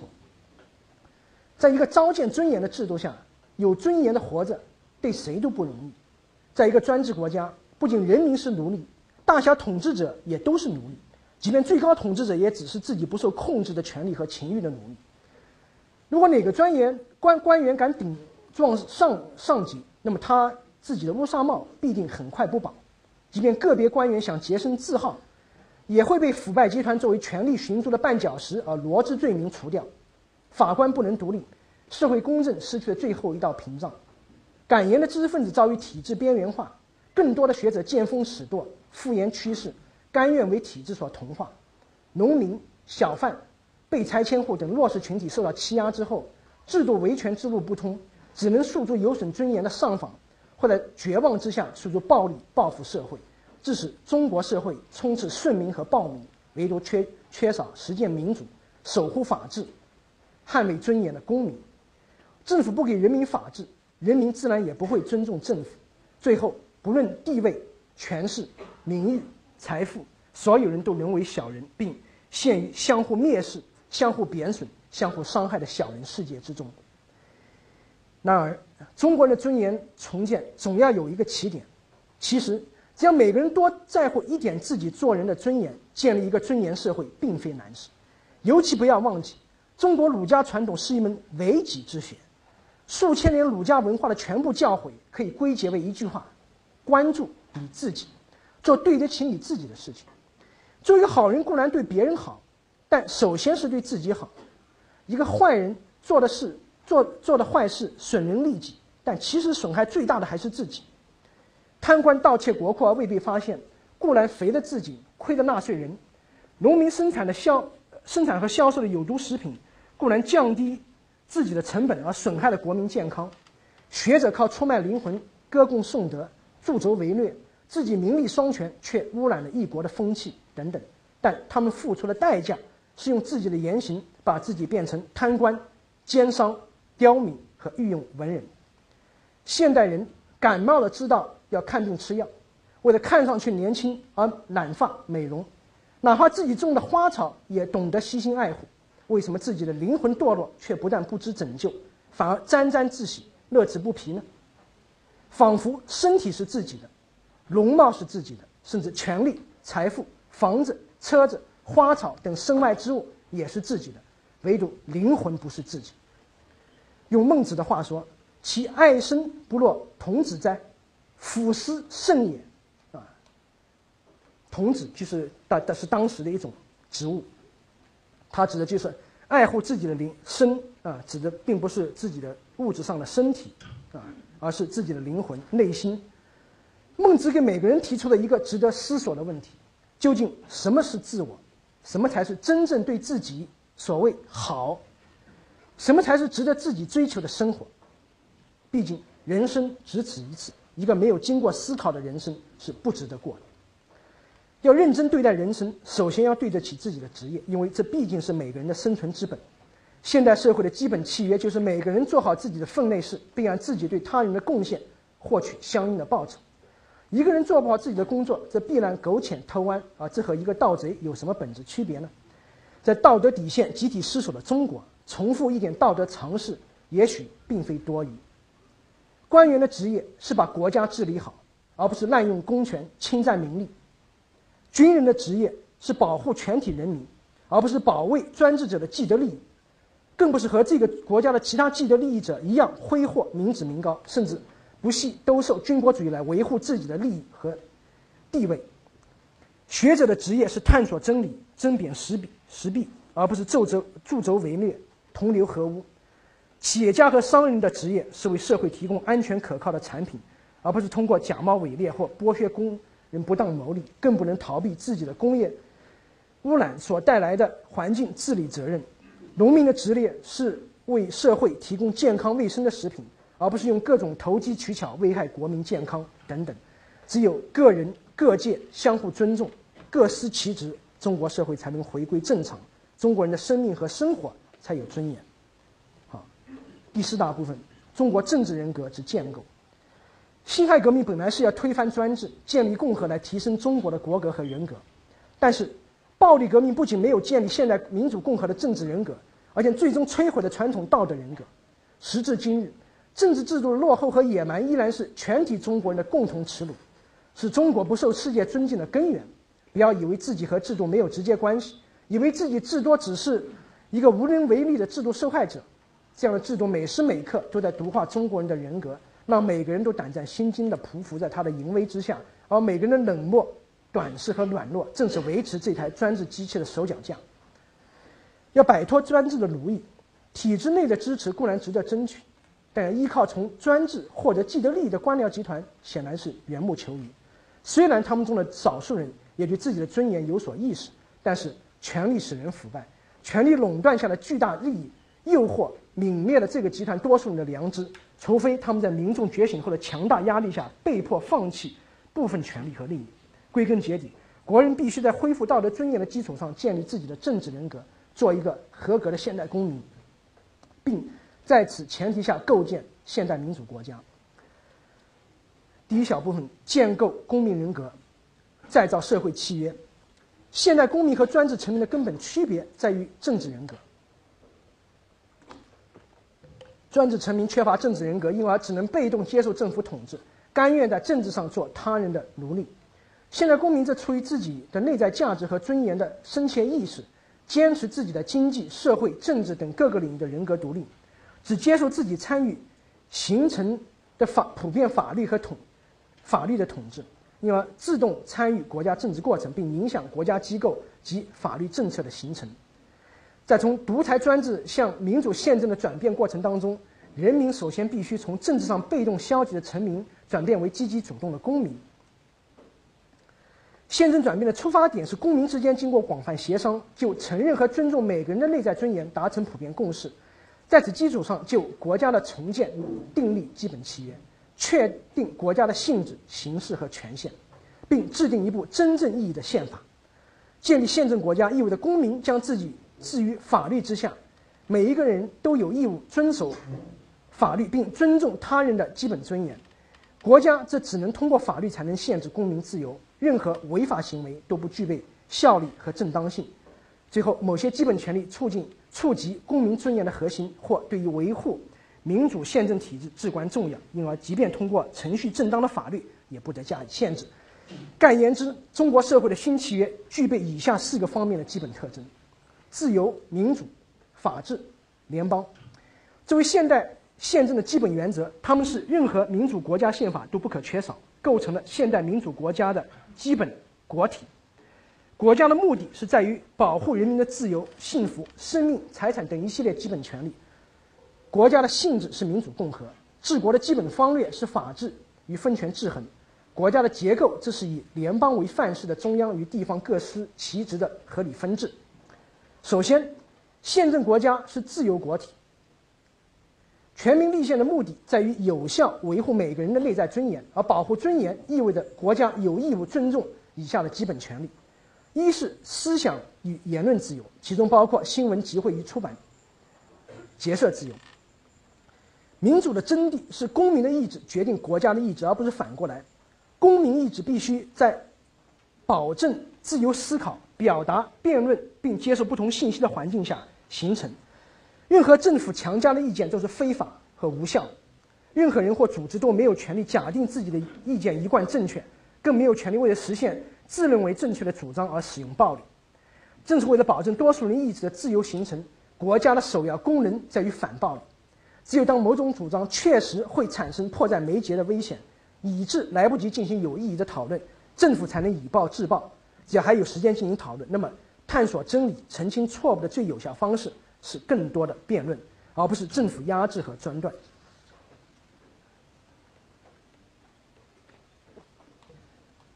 归根结底，既然人民的眼睛是雪亮的，人民自有能力判断什么是正确、什么是错误的主张，因而从来没有理由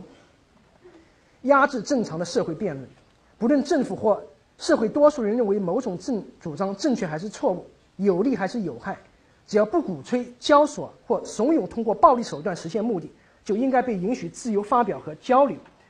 如果某些言论可能产生危害，那么自有正确的言论与之抗衡。而作为最终的评评判者，多数人会在知情基础上做出理智的判断。少数政府精英并不比多数平民百姓更正确。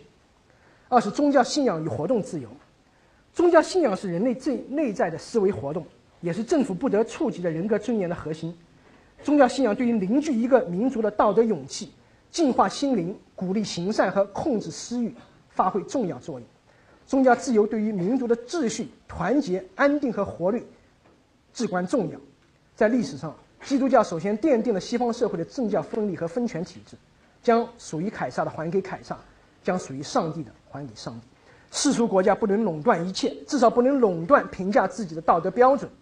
在信仰领域，没有国家的立足之地。国家不得扶持帮助任何特定教派，更不能压制、打击和干预宗教活动。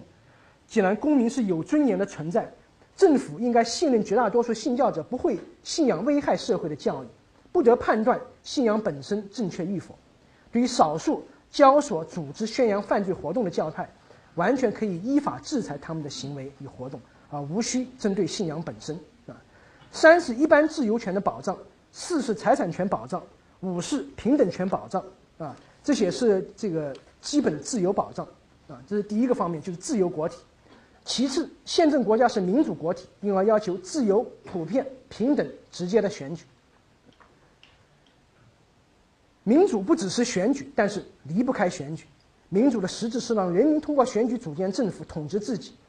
任何货真价实的民主国家都必须让广大选民自由选举其领导人和民意代表，政府不得干预选举，否则就退化为政府统治和压迫人民的专制。作为形成并表达选民意志的机构，政党应按照法律规定的条件自由产生，在法律规定的范围内组织和运行，不受政府或任何党派的干预或压制。为了代表最大多数人的意志和利益，选举权必须尽可能普遍，除非基于心智发育或精神状态等和有效行使表决权直接相关的因素，不得剥夺和限制选举权，尤其不得基于种族、性别、财产、教育程度等不相关因素限制。选举权，候选人必须根据法律规定的具体条件自由产生，政府不得规定人为筛选的自由裁量权。候选人和选民之间的自由交流必须得到保障，不得规定不必要的竞选限制。选民投票不得受到任何人或组织的恐吓、胁迫、贿赂或其他方式的非法影响。法律应禁止任何舞弊行为。鉴于间接选举容易产生贿选，选民在原则上应投票。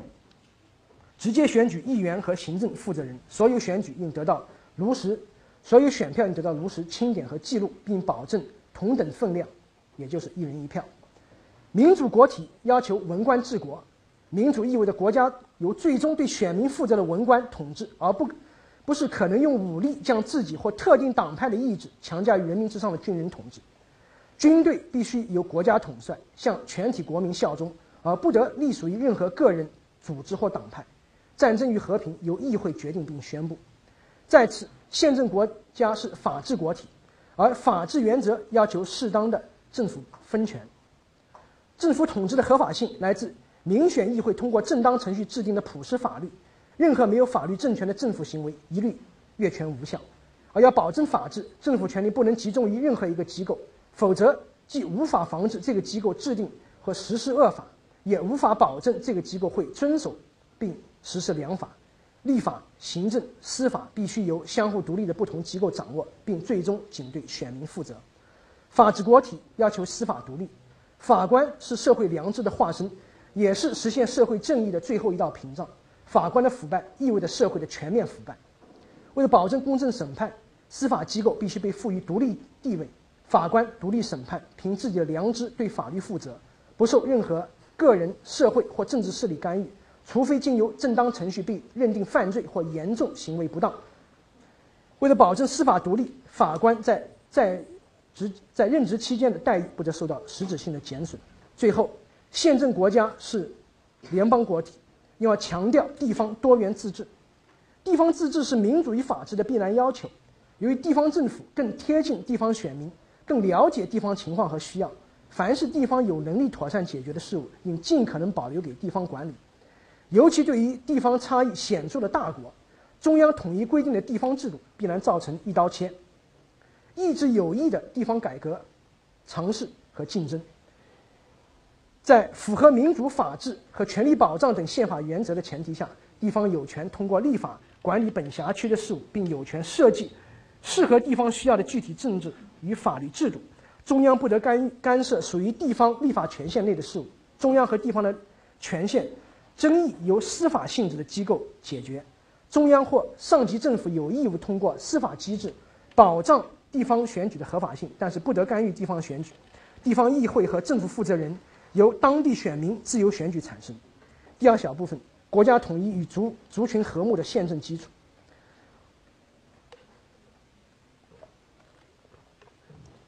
中国一直对丧权辱国的百年历史耿耿于怀。将国家主权、殖民地回归、台湾统一作为至高无上的目标，与衡衡量政权合法性的首要标准。这本来就是专制主义心态，因为只有专制君主才对扩充他直接拥有的版图、人口、资源有兴趣。民主国家则一般尊重地方人民意愿，国家的统分合离并非一成不变的既定目标，而是取决于主权形式为全体人民带来的福祉。专制国家的臣民本是政治奴隶。无论是本族还是外族统治，都改变不了其受奴役的实质。所谓国家，至于它，不过是一个大而不当的虚荣符号，只是专制主义的洗脑，使之不自觉地成为国家主义者，甘愿为专制者奴役自己而鞍前马后。但吊诡的是，虽然所有野心勃勃的专制者都不遗余力扩张版图，专制却无法维系真正的统一。一九四九年，虽然基本结束了战争，统一的绝大部部分版图，并最终收回香港、澳门，但是并未从根本上解除国家分裂的隐患。通过高压政治带来的表面统一，本来就已埋下分裂的种子。高压稍一松动，就会遭到全面反抗，并结出分裂之果。在经济和军事实力迅速飙升的表面怂恿下，在长期扭曲的历史主义教育和舆论灌输的误导下，国民的民族主义意识迅速膨胀。新疆、西藏、台湾、南海等等，都可能成为分裂和战争的导火索。和中国宪政一样，中国和平统一大业远未完成。事实上，不实行宪政，中国永远无法实现真正的统一和长治久安。中国的统一便永远只能是建立在专制和暴政基础上的苟且偷安，进而为更大的分裂和流血制造隐患。就其根本，和中国内地的社会危机一样。中国周边的所谓分离主义危机，正是专制体制必然带来的执政不善和滥用公权造成的。横行霸道的地方官官员不懂得尊重当地人民的信仰自由和经济利益，极尽欺压掠夺之能事，必然闹得怨声载道、离心离德。然而，在舆论受压制的环境下，地方土皇帝会把所有责任都推卸给藏独、东突、台独。无限夸大分离主义势力的危险，并从中得到更多的中央维稳投资，致使中国族群关系与边疆维稳政策已完全为地方官员、安全部门、军队等既得利益所绑架。在目前的执政体制下，谁也承担不起所谓国家分裂、民族罪人的骂名，谁都指望用武力压制、用武力压制由制度造成的分裂隐患，在自己任内维持表面和平。但是，这样的所谓和平，只能酝酿更大的动乱；这样的所谓统一，只能加剧分裂。经济与军事强大，至多只能换来一时的畏惧与沉默。但是，既然不能收服人心，日后必然换来更猛烈的爆发。只有宪政才能为中国实现真正意义的统一，也只有宪政，才能赢得世界对中国发自内心的尊重。要成为世界各国普遍承认的文明大国，而不是战争威胁。中国必须以文明的方式承担大国所应有应应尽的一份责任，而一个专制政府不可能承担这一使命，因为专制在本质上是野蛮的，即便他在外国友人面前彬彬有礼，也不能掩盖他对本国公民的蛮横无理，更何况在日常待人接物中，难免流露出专制固有的轻浮与浅薄。因此，让中国成为受人尊敬的大国，中国人首先要承担现代公民的责任。只要国人一日不完成道德与政治人格的重建，世界就不会看得起中国。中国的所谓主权地位，就只能是让世人恐惧的野蛮象征；中国的所谓统一，也只能是暴力维持的暂时结果，难免重蹈秦二世而亡的覆辙。要实现中国的统一，首先必须理性面对新疆和西藏等地的分离主义族群势力。任何人都不是天生的恐恐怖分子或自杀式袭击者。如果一个国家出现分离主义、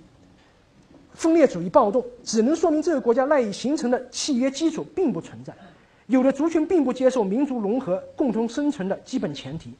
因而要从根本上解决统一问题，汉族需要心平气和的与藏族、维吾尔族等少数族群重新谈判，并制定新契约，直到各方达成共识。真正的统一，首先是人民在感情上的认同。强行统一永远只能制造更深的裂痕和更多的暴力，压制所谓敏感问题的自由交流，只能掩掩盖真相，加深误解，加剧隔阂，制造仇恨，恶化感情，并贻误寻求和平统一方案的机会，让分离主义之火越烧越烈，让中国内陆长期成为各种恐怖袭击的试验基地。在长期的舆论扭曲影响下，如今不同族群的人民之间的误解已经发展到击中。难反的地步，发生在新疆和西藏的暴力事事件，足以表明中国的族群关系已经濒临危险边缘。走向宪政的第一步是放开，宪政统一的第一步是放开言论与新闻自由，尤其要让汉族通过对话了解分裂主义诉求的真实根源，并对症下药。要说服少数族群维护统一，必须停止对他们的歧视、打压和剥夺，通过宪政机制切实保护宗教信仰自由，实行真正的地方民主自治，同时尊充分尊重当地人民对地方资源的所有权和使用权。如果有必要，可以在少数族群聚集地建立专门保护区。汉族要恢复中华文明的温雍容大度，不做不义之事，不图不义之财，否则必然激化种族矛盾和怨恨。既然视少数族群为自己的同胞，就要尊重之、爱护之、善待之。另一方面，少数族群也要理解，暴力和单方面脱离永远不是出路。如果中国内陆不能实现民主宪政，那么即使即便一时实行独立，一个强大的专制政权也将永远是安放在自己身边的一颗定时炸弹。只有在民主宪政实现真，只有在民主宪政下实现真正的自治，才是这些地区安宁、稳定、富足的最终保障。在相互尊重、平等对待、自由交流的基础上，中国的和平统一是完全可以实现的，而各族人民都认同的宪政统一，必定比高压专制下实行的武力统一更加稳定和持久。台湾问题是中国革命留下的历史遗产，两大革命党各自处于唯我独尊、不容异己的立场，相互残杀，长期内战，不仅给自己和对方造成极大伤害，而且给全体国民带来了巨大创伤。一九八七年，国民党的台湾解除党禁，实行民主，为大陆政府树立了良好榜样。今后如何面对两岸分治状态，既是一种挑战，也是一个契机。两岸未来由两岸人民在相互尊重的基础上，通过民主程序共同决定。而在两岸主权归属不能达成共识的情况下，两岸政府至少有义务结束敌对状态，放弃武力主张，避免将单单方面决定强加在对方身上。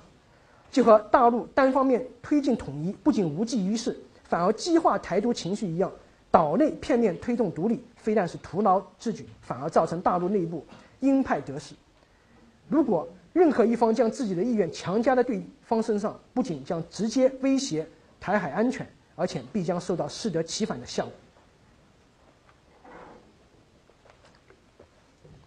目前两岸统一的最大障碍在于价值取向上的巨大落差。一个民主宪政的台湾不可能接受专制独裁的大陆，这种文化差距不仅体现于两岸政治与商业精英之间的交往，而且越来越多的体现人民之间的交流。如果大陆不改变现有的体制，那么认同大陆的台湾人只会越来越少，两岸离分裂将会越来越近。其实要实现大陆梦寐以求的两岸统一，主动权掌握在大陆人民自己手中。只有实现民主宪政，大陆才有资格统一台湾。只有当大陆的制度进步，赢得台湾民心，统一最终才有希望。第三部分，中国宪政之障碍与国民的历史责任。自辛亥革命百年来，中国宪政之所以屡屡受挫，最根本的原因在于人民一直是被动的看客。二零零三年孙志刚事件以来，尤其是随着网络信息的普遍迅速普及，长期停滞的中国宪政获得了新的动力，民间维权普遍效仿孙志刚模式。通过媒体报道的悲剧性事件激发民众义愤，最终触动中央政府进行有限的制度改革。二零零七年的厦门集体散步，开启了更加积极主动的维权模式。市民和政府的直接对话，成功改变了影响市民生活的重大决策。这些有限的维权成功，为中国宪政带来了活力和希望。但是，存在维权成本高、结果不确定以及缺乏可复制性等致命缺陷。在一个宪法承诺的正常维权渠道根本走不通的情况下，民间维权难上加难，民间宪政依然严重动力不足。中国宪政蹒跚难行，根本障碍是专制集权所维持的既得利益集团。本来中国宪政完全可以始于大多阔府的党内民主改革，有魄力的最高领导人可以借此创造与巩固自己的民意支持和统治合法性，但是他们惧怕宪政分权损害自己的眼前利益。其中的利害关系昭然若揭，无需赘述。出国考察宪政的清末官员载泽曾说：“宪政有利于国，有利于民，而最不有利于官。欲以道破既得利益，自百日维新以来阻碍宪政改革的玄机。然而，此言谬矣。宪政何止有利于民，又岂不有利于官？即便抛开执政者个人的内在尊严。”即便从执政者，尤其是最高领导人自己的切身利益考虑，宪政只能给他们带来一世清明，又能能让他们失去什么？当年孟子问齐宣王为何不施行仁政，为肥甘不足以口欲，清暖不足以体欲，亦为彩色不足视于目欲，声音不足听于耳欲，便秘不足使令于前欲。今天同样可以问执政者为何不实行宪政？难道还有哪个执政者钱没赚够吗？荣华富贵没有享尽吗？更多的权力、金钱、美色、排场、虚荣，究竟能为你们增添什么？如果还是执迷不悟，一味揽权、拼命敛财，直至自己或家人身败名裂，成为权力斗争的牺牲品，那就不是利益动机在作祟，而是个人见识和品味的问题。即便没有所谓来世报应，执政者最终也得面临历史的审判。千秋功罪自有后人评说，毕竟历史是后人写的，谎言只能维持一时，维持一时，终究是要被揭穿的。中国历史教科书可以几几十年掩盖真真相，却不可能永远愚弄人民。历史真相，历史最终会还原真相，还历史人物一个公道。谁是尧舜，谁是桀纣，终将分得清清楚楚。如果哪个最高领导人能带领中国实现民主宪政的梦想，打破中华民族千年专制的魔咒，其丰功伟绩其实尧舜堪比？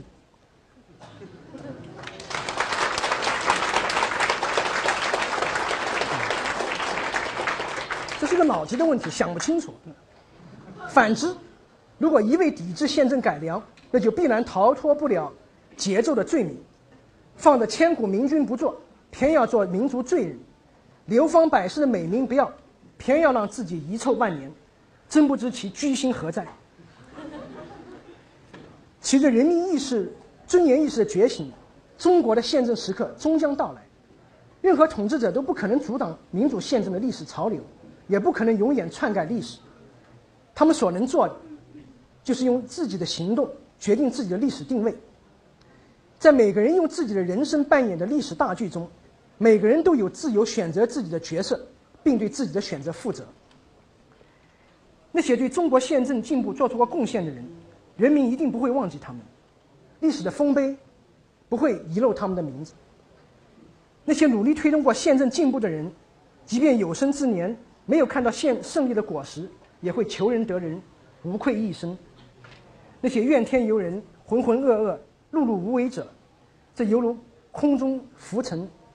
必将为世人藐视和遗忘。那些扼杀进步、对抗人民、抵制宪政、拒绝改革者，无论生前自封为什么神圣地位。一定会被永远钉在中国历史的耻辱柱上。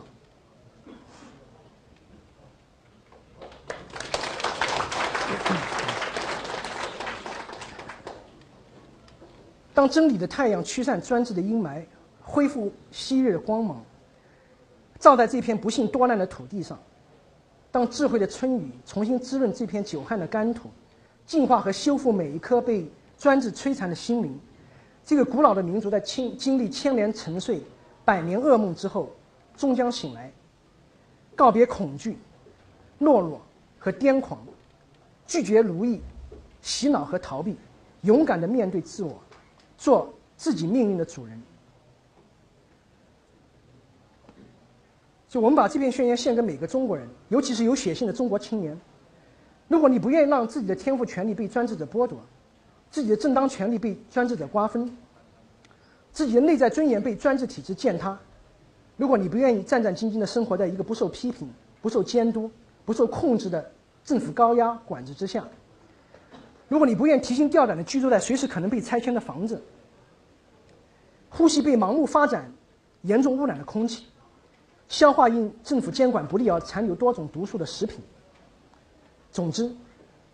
如果你不愿意，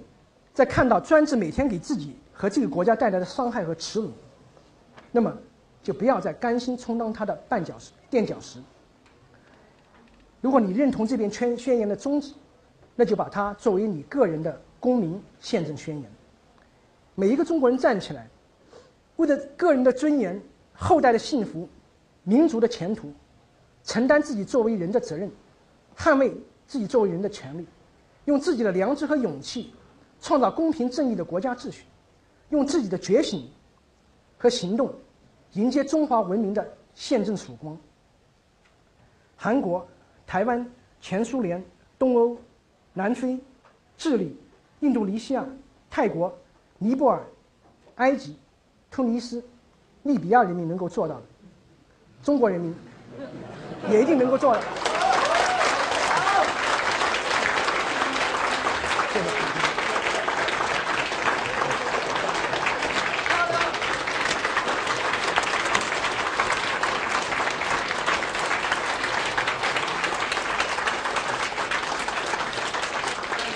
谢谢张开芳教授给我们做的精彩讲话。现在我们有十五分钟的时间给大家提问。嗯，好，嗯。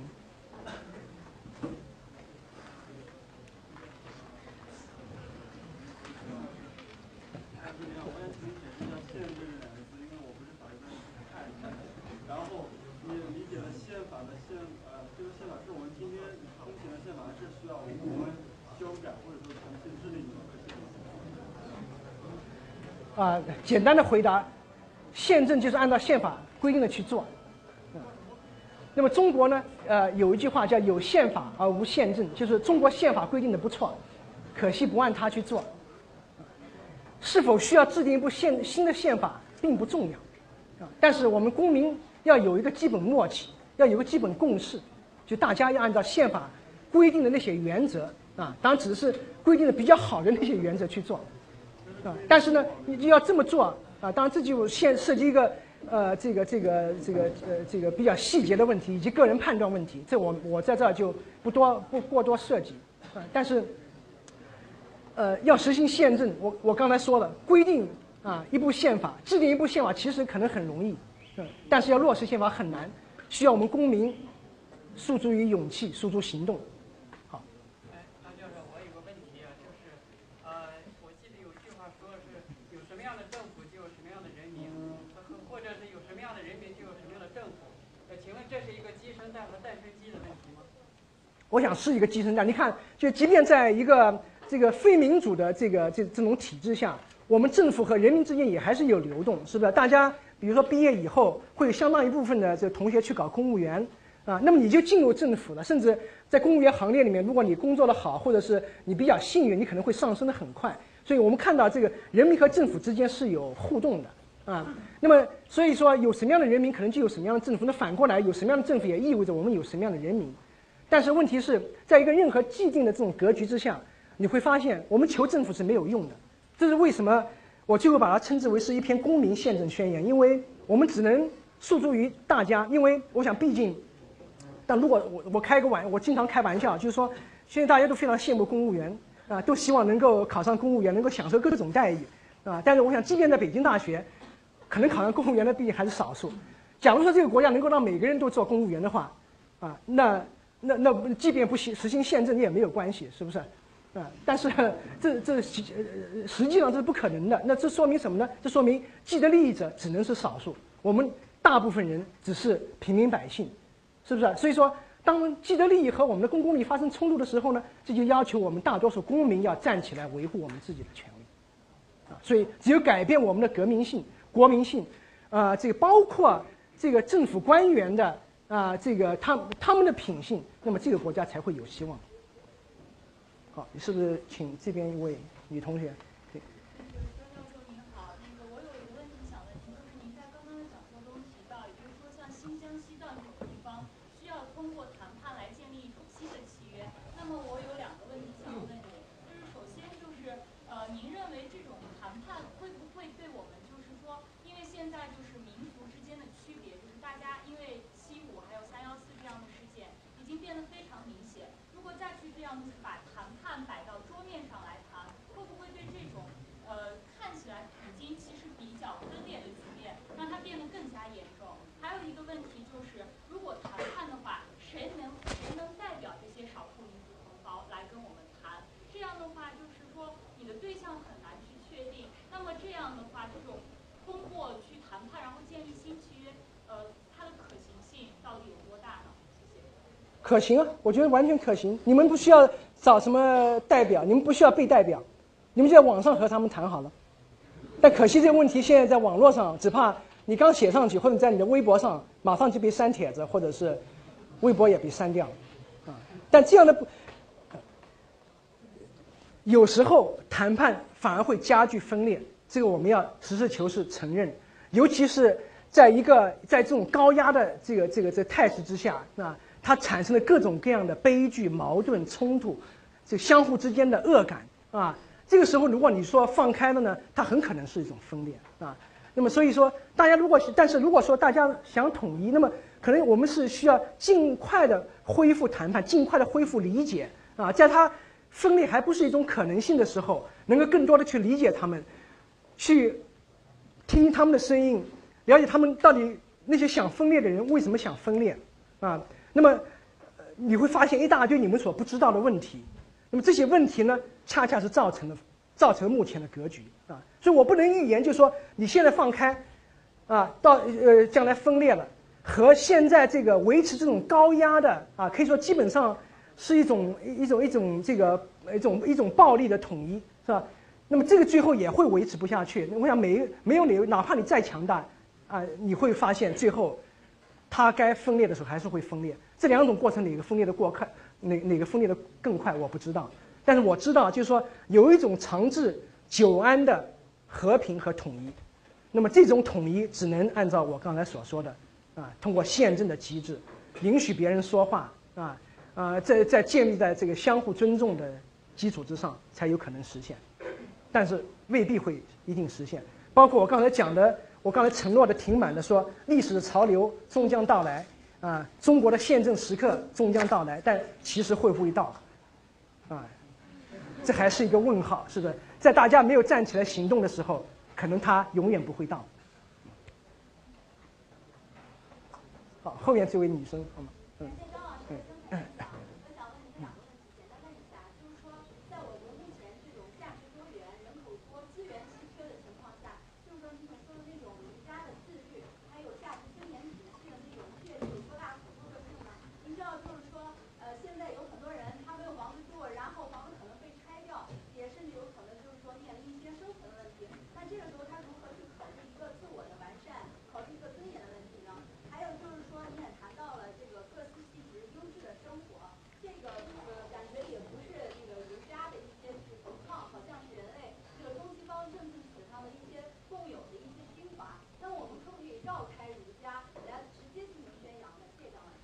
我觉得没有必要绕开儒家，就和没有必要这个把儒家学说强加在每一个国民身上一样。我我只不过是认为它是中国传统文化当中的一个可资利用的这个资源啊。我们可以依靠基督教，是依靠伊斯兰或者依靠佛教啊啊。我想每一种道德学说，任何的道德学说，宗教的或非宗教的，都会对这个提高我们国民的道德素质啊，凝聚我们这个社会啊，这个这个给我们社会。呃，产生更多的安定和稳定，有好处，啊，但我我只是把我我只是比较钟情于儒家，尤其是把它作为我们这个这个呃这个以呃以前这个主流传统的一部分，我觉得就是自五四啊呃这个就是从这个呃新文化运动到五四这段时间到四九年以后，把它给全盘抛弃了，实在是非常可惜的一件事情，对，但是我并不是说中国的。啊，复兴或者宪政就一定要建立在儒家基础上啊。那么这个本身，但儒家它本身有一些这个专制主义或教条主义的因素，这些东西我们不应该坚持。实际上，如果说你真正做一个儒家，一个有自信的儒家的话，你是不应该这个这个坚持自己是这个世界上唯一的真理啊。尤其是通过国家的权力把人的嘴堵上啊，把这个信仰强加到国民身上，这个应该说，呃，不是这个正宗儒家。尤其是孔孟这个儒家的做法，呃，这边还有举手的，是不是请这位我想问一个问题啊。那么您认为就是我们迈向彼岸的方式是党，就是既得利益集团之间的分歧，还是我们经济深陷泥淖，还是我们这种暴力的维权资金之火？这几种方式？间的一种呢，还是几种共同起作用？那么这个时间大概多长？这个没法预言，这个时间，而且我我刚才已经说，这个决定权是在我们大家手里，啊。那么具体可能会通过一种什么样的突发事件作为契机，我不知道，啊。但是，呃，我想我我应该知道，就是如果说我们这个中国有有相当多数的中国公民没有能够完成这种公民的转型，没有能够建立起这种自律的啊这个自觉的自治的这种道德人格。那我们这个转型恐怕永远不会完成，啊，因为你看到，这个只要我们还是这个每天都战战兢兢的，是不是？啊，学校那个打一个什么这个呃某个组织打个电话来，那我们就这个毫不犹豫的会呃这个选择这个他所指示的那个去做。在这就还有各种单位里啊，这个各种各样的你遇到的事情，你会发现这个国家是个没有希望的国家。就目前的这种道德人格状态来讲，他他没有希望。所以说要改变这种现状，我想不是通过某一个突突发事件，说不定哪一天真的中国发展到这个空气不能呼吸了，水不能喝了，啊，食品不能吃了，那又如何？你以为就一定会陈胜吴广带领大家起来揭竿而起吗？不一定，啊，大家都面临着很多恐惧，都有很多考虑。我家小啊，啊，呃，我这个刚刚做了公务员，做了三年，试图看好啊，是不是？啊，这等等，我还有这出国的机会啊。这个这个，我们如果所有人都出于这种理性的考虑啊，不愿意承担一点点风险啊，没有一点点担当，那么你刚才所说的那个时刻，也许永远不会来到。好，就我我对，我有个问题想请教一下，就是在辛亥革命的时候，那时候这些革命先人他们为了在中国实现限制，进行了但是呢，在那个大西瑞政府破产以后。共和政体在中国实际上已经已经破产了。孙中山在一年之后从苏前苏联引进了那个党国体制，实际上在那个中共呃取得政权以后，在大陆也是推行了那种党国体制。现在我们知道，明年那个十八十八大就马上就要召开了，在这十八大前夕，社会上有广东模式、重庆模式，还有社会的民主宪政，以及左翼思想、个人思想进行了激烈的交锋。我想请教你一个问题，就是。为什么在中国那个推行限制，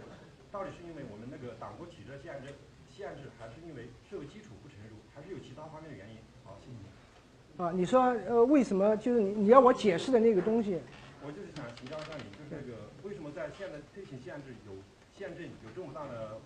呃障碍？对，有有这么大的阻力。对，那那我刚才讲就是说有各方面的障碍，那根本障碍就是有既得利益，他不愿意实行宪政，而实呃实行宪政推进改革的主动权。啊，主导权在他手里，是吧？那这如果政府哪天起来推行，呃，推进改革，那中国的事情就好办。如果他不推进改革，那我们人民怎么改？我们手里什么都没有，啊，没权没势，是吧？不可能改革。所以说，呃，直接的原因，我想是既得利益啊。但是既得利益为什么成为既得利益呢？根本的原因啊，我想是在我们大家，啊，呃，我不是指全，就指指你我非权贵阶层，啊。那么，因为我们没有能够起来争取自己的权利。任何国家都有权贵阶层，啊，任何国家都有既得利益，既得利益的倾向永远是自我维护，啊，永远不会想到要和平民百姓分利，啊，但是不同不同的制度会产生不同的结果，啊，但是你说制度中国没有吗？啊，中国宪法，我们可以去看看，是吧？多少条多少条规定的好好的，但为什么这些制度得不到落实呢？啊，最这个最大最根本的障碍是在于每我们每个人自己。这也是为什么刚才回应这个刚才那位同学问的，为什么强调儒家？因为儒家这门学说啊，而是可以说在某种意义上世界上得天独厚的一门学说啊，它最强调我们自己，所以儒家是一门为己之学啊。但是呢，它不是一种简单的啊，这个这个这个这个这个这个这个狭隘自私，它是要让你看到一个更大的自我，做一个。一个好一个好人啊！我刚才说，作为一个好人，首先是对我们自己好。但是我们现在看到，这就是近一百多年来啊，这个这个早先是当然是这个被动挨打，后来有辛亥革命，后来又有这新文化运动、五四运动。这一百多年来呢，我们把这套东西呢，通通给这个抛弃干净啊。所以说，你那我们就看到，成天就看到，哎呀，十八大啊，啊，呃，就看到这个呃重庆模式啊，看到这些东西是吧？为什么我们不能回过来看看我们自己，啊？为什么你不能自己创造一个你自己的模式？是不是？啊？只要我们眼睛还总是盯着上面，中国永远是没有希望的。好，请这位。袁教授您好，很激动啊，终于给到我提问的机会了。呃，是这样的，呃，刚才您讲说，在近代中国政治上的悲剧，是因为激进主义思潮以及专制渗透而造成的，以及，我们在很沉闷、很沉闷的专制体系下，就会有激进主义话语的狂欢。然而，您刚才讲到，我们要靠公民自身的努力走向宪政。那这个走向宪政的过程中，在这个社会矛盾很绷紧、即将一触即发的过程中，我们怎样在走向宪政这个历程中避免激进主义悲剧的重演？怎样就是以一个相对温和的方式，相对以损失更少、更能够维护公民权利的方式走向这个宪政？这个路径应该怎样选择？那回到我们的传统啊，这是我一直在强调，是不是？首先，请坐，啊、就说激进主义，你看和这个就儒家是一种比较保守的，是吧？激进主义啊，这种革命的学说，他总是把过错归咎在别人别人身上，他自己永远不会是要被社会打倒和扫除的那个阶层，对不对？他永远是去打别人的，去革别，永远是革别人的命，而不是革自己的命。但你看儒家正好是相反，啊，他永远是让你看到你自己应该做什么。如果说每个人都能这么做，那中国就不会有有有悲剧，甚至可能当然，我想没有哪个社会可以达到什么孔子那个无宋的理想社会，但是这种悲剧冲突会大大的减少，啊，就减少到我们这个国家体制可以处理的这个程度，啊，所以说我今天不断的强调，就是我们不要总是问这个中国宪政啊，之所以这个没有能够实现，原因到底在哪里？原因到底在哪里？那我说，原因有很多，但最大的一个原因要问你自己。好，啊，那个张张张教授你好，就是呃，我刚我开始你，就是有两个问题。第一个问题就是你呃，就是您觉得就是这个作为这个算是这个共产主义终极理想的，就是呃消除贫富差距或者是消灭私有制，就是在现在这个中国就是人类社会中，它这个有继续践行或者是呃实现这个可能性的这个必要吗？还有第二个问题就是您刚才提到的这个这个宪政这个宪政呃宪政就是从政治上改革，但我觉得就是另一方面就是，假如发动这个革命这种方式，革命这种方式的话，就是我觉得是需更需要人民的一个觉悟。在之前就是呃在中国也是发生改革或者是革命，就是在之前清清清朝的时候也是说就是提到这个国民素质问题。在中国，您刚才也提到这种道德沦丧或者是这个呃呃道德沦丧信仰缺失这种状况下，中国人是否可能就是愿意牺牲更大利益来来来发动这场革命，来甚至是可能是需要来把自己自己这种这种财富，然后就是呃呃就是甚至是可能导致一个更大的一个这个物质上的这种缺失，就损失来发动这场革命，而或不或者就是用不用就是提前有有之前有一个就是文化上这个祈祷或者是先这种文化一种输入。对，我觉得你需要把这个问题啊理理得更清楚一点。对，对，我知道你大概的意思。对，我觉得呃，你可以呃，这个在我这篇东西现在还没有，但是我想过一过一段时间，我会把它放在网上。啊、我建议你可以呃，就前后更加连贯的去读一读，啊、它的意思。对，我就觉得就可能我今天讲的你没有完全，你没有完全读懂，啊、那么这个嗯。所以说，可能更有效的对话是在你这个，在在在在读读了这个之后，对它有个更加完、更加全面的理解，也许会，也也许我能没有没有能够这个理解你的问题。就你的意思是，这个你你因为我把你理解为，这个你理解我的意思是中国还需要革命，但我恰恰是反革命，中国不能再革命了，在革命已经是经过这么多场革命，中国已经成了这个样子，对。最后就是提到了这个突尼斯或者提到了这个韩国。哦，对，茉莉花啊，茉莉花革命，对，啊，对我们，呃，不排除就是说在最后那一刻，啊，如果执政者还执迷不悟，要做这个历史，这个一个历史永久障碍的时候，啊，这时候人民需要起来把它给把它给除掉，啊，那中国还远没有到到到那个那个阶段，但我觉得就是说。我们你包包括那些国家是吧？大家也不要看到就好像是一群一群人在街头就起来，啊、这个这个这个突然就变成了反政府武装。你要看就那些国家的这个它本身的宗教啊，它的文化，给它国民啊、这个这个这个培养的这么一种，可以说是一种公民基础吧，在中国目前没有啊。所以说我我觉得就是中国的重建，首先是要来自于我们个人的重建啊，不是去考虑要去现在要去发动一场革命或者干什么啊。发动革命你可以看到，包括就我我我还有一点，我想跟大家这个分享，就是嗯、我在读这个这整个这个稿子的时候，我就可以很明显的发现，就每当我在批评政府的时候，大家都觉得很带劲儿。嗯，但是我每当我在批评我们人民的，我们自己的时候，大家是沉默一片。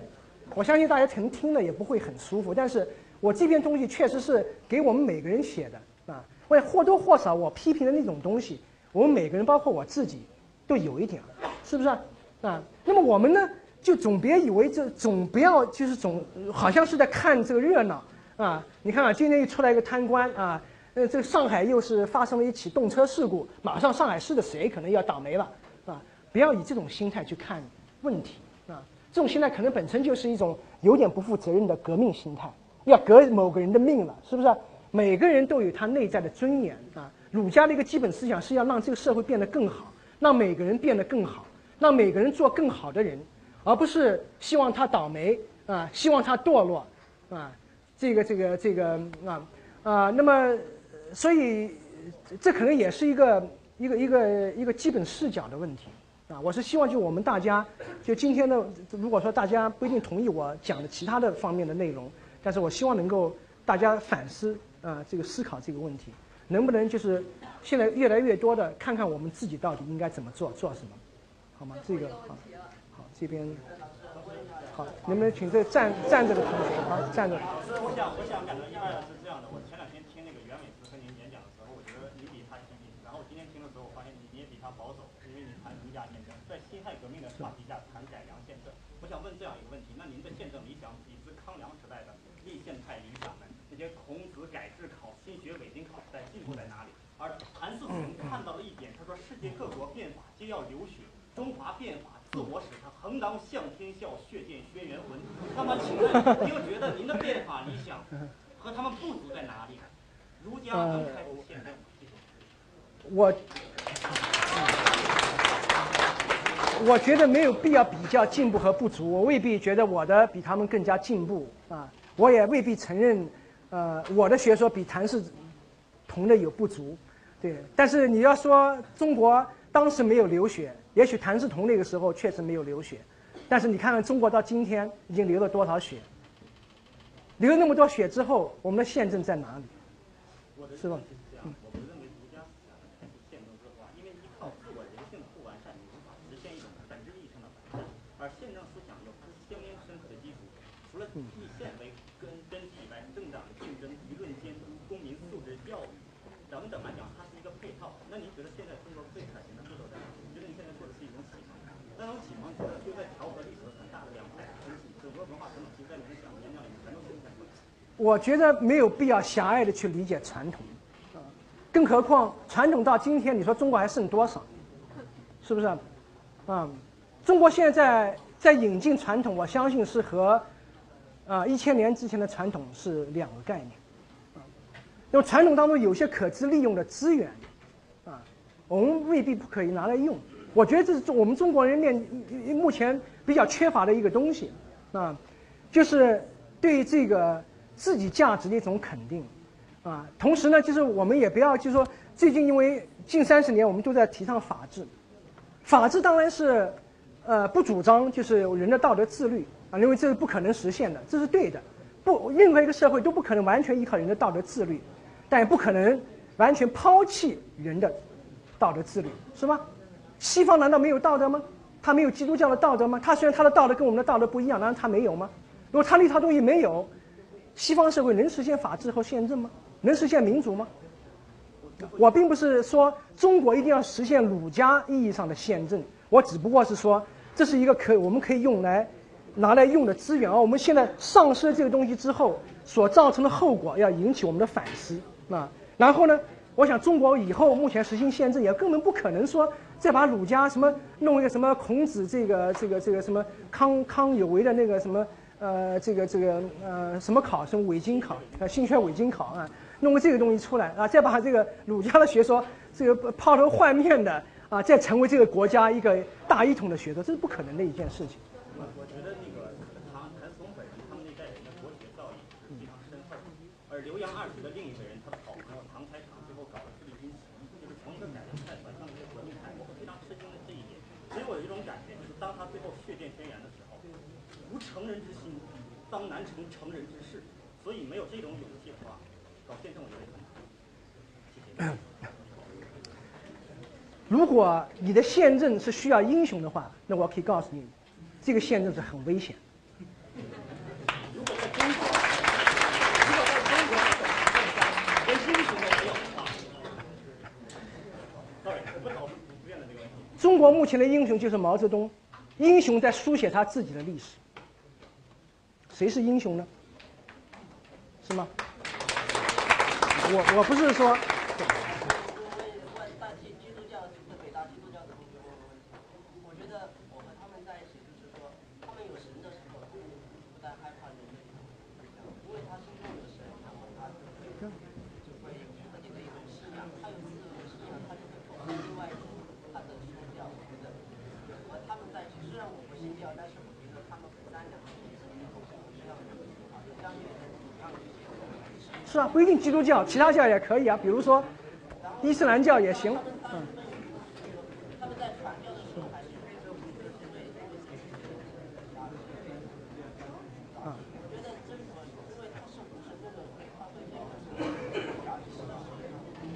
对对，我觉得，就我重复我刚才就就这个这个当中读过的，就是说我主张任何的学说都要拿出来，这个这个相互这个这个这个也也不是不能说是就是一种竞争吧，啊，任何学说我可以说都是好的，啊，国家不应该拿来竞，包括马克思主义学说拿来好了没关系，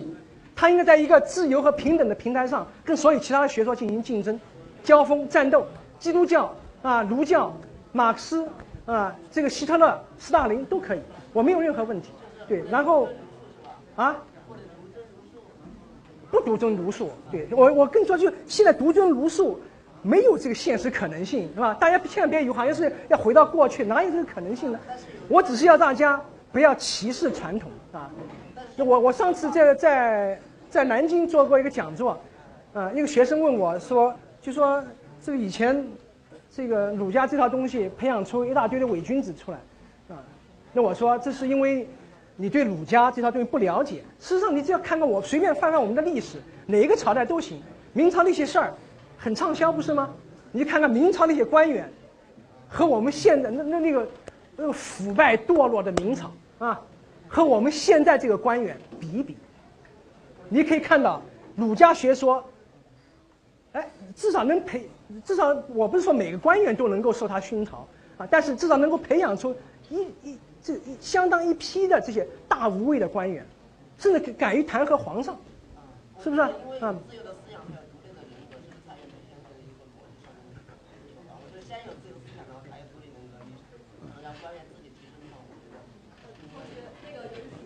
好如果你还有别的问题的话，你可以下来。我问就是问你，这个马克思是不是一种宗教的存在？啊，对不起，我没听到。马克思？马克思是不是一种宗教？对，我觉得这个这个问题不太重要，是一种学说啊。那这个学说它有没有宗教呢？它当然没有宗教，因为它不信上帝啊。但是呢，你一旦把它奉为一种正统之后呢，它也就成了一个国教，不仅是一个宗教，而且是国教。好，最后一个，好吗？好，这个东西南北中由这个坐中间的同学。谢谢郑老师，就是呃，刚才您一直提到说那个在中国宪政里面建设国体的时候，然后有一个部分是说联邦的国体。那么我大概听了一下您的那个呃一个建设的方式以后，它大概是呃比如说它的呃联邦制，还有它的那个司法审查，还有一些制度，都是和美国的那个非常之像，并且强调一些司法独立。那么就是就就于我们现在国家的这个状况来说，离这个联邦制，呃，除了在某一部分的，比如说中国特色，就是中呃中国大陆和香港的这个法法治关系上面，可能还有一点点相近于联邦。那么在其他在其他方面，离这两个字好像相去甚远。然后我就非常想知道，我们在呃，我们是不是真的就是只有选择这条路，才可以让中国的法治真正的走向一条那个好的发展的道路？呃，或者说就是说，如果我们只有这一个选择的话，那么我们要怎样做才可以把我们的中国现在真正建立起来？联邦制的精髓是在于地方自治，啊，并不在于这中央和地方究竟如何分权。我在这根本只字没有提美国。我想，我就是从这个非常粗线条的描述当中，你应该也看不到这就是一个美国，这不是。对，呃，那么这个中央和地方之间的分权呢，有的国家可以由中央多一点，有的国家地方多一点，是不是？这没有一定的定规，啊。呃，但是关键是要实行地方自治，啊，不能再由现，也换句话说，关键是要自下而上，而不能再像现在这样自自上而下，啊，那么如果像这样自，呃，这个包你比比如说包括我我我的意思是具体的这种标签不重要，我只是用这联邦这两个字来指代这个比较有效的地方自治制度，啊，有的联邦国家实行很。这个非常集，这个这个这个强大的中央集权，有的单一制国家实行很完善的地方自治，啊，所以这个标签并不能解决问题。但是对于中国这么一个大国来说，我们必须有很充分的地方自治，中央和地方之间也必须有一定的分权，必须要存在中央所不能逾越的某些立法权的障碍。那么这就是联邦的基本特征。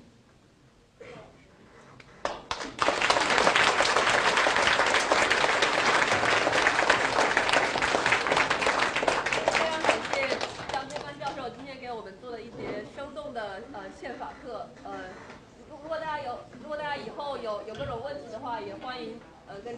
进行交流。今天由于时间的问题，我们的讲座就到此结束了。呃，这个我们给张老师准备一束花。张老师，谢谢您，谢谢谢谢谢谢。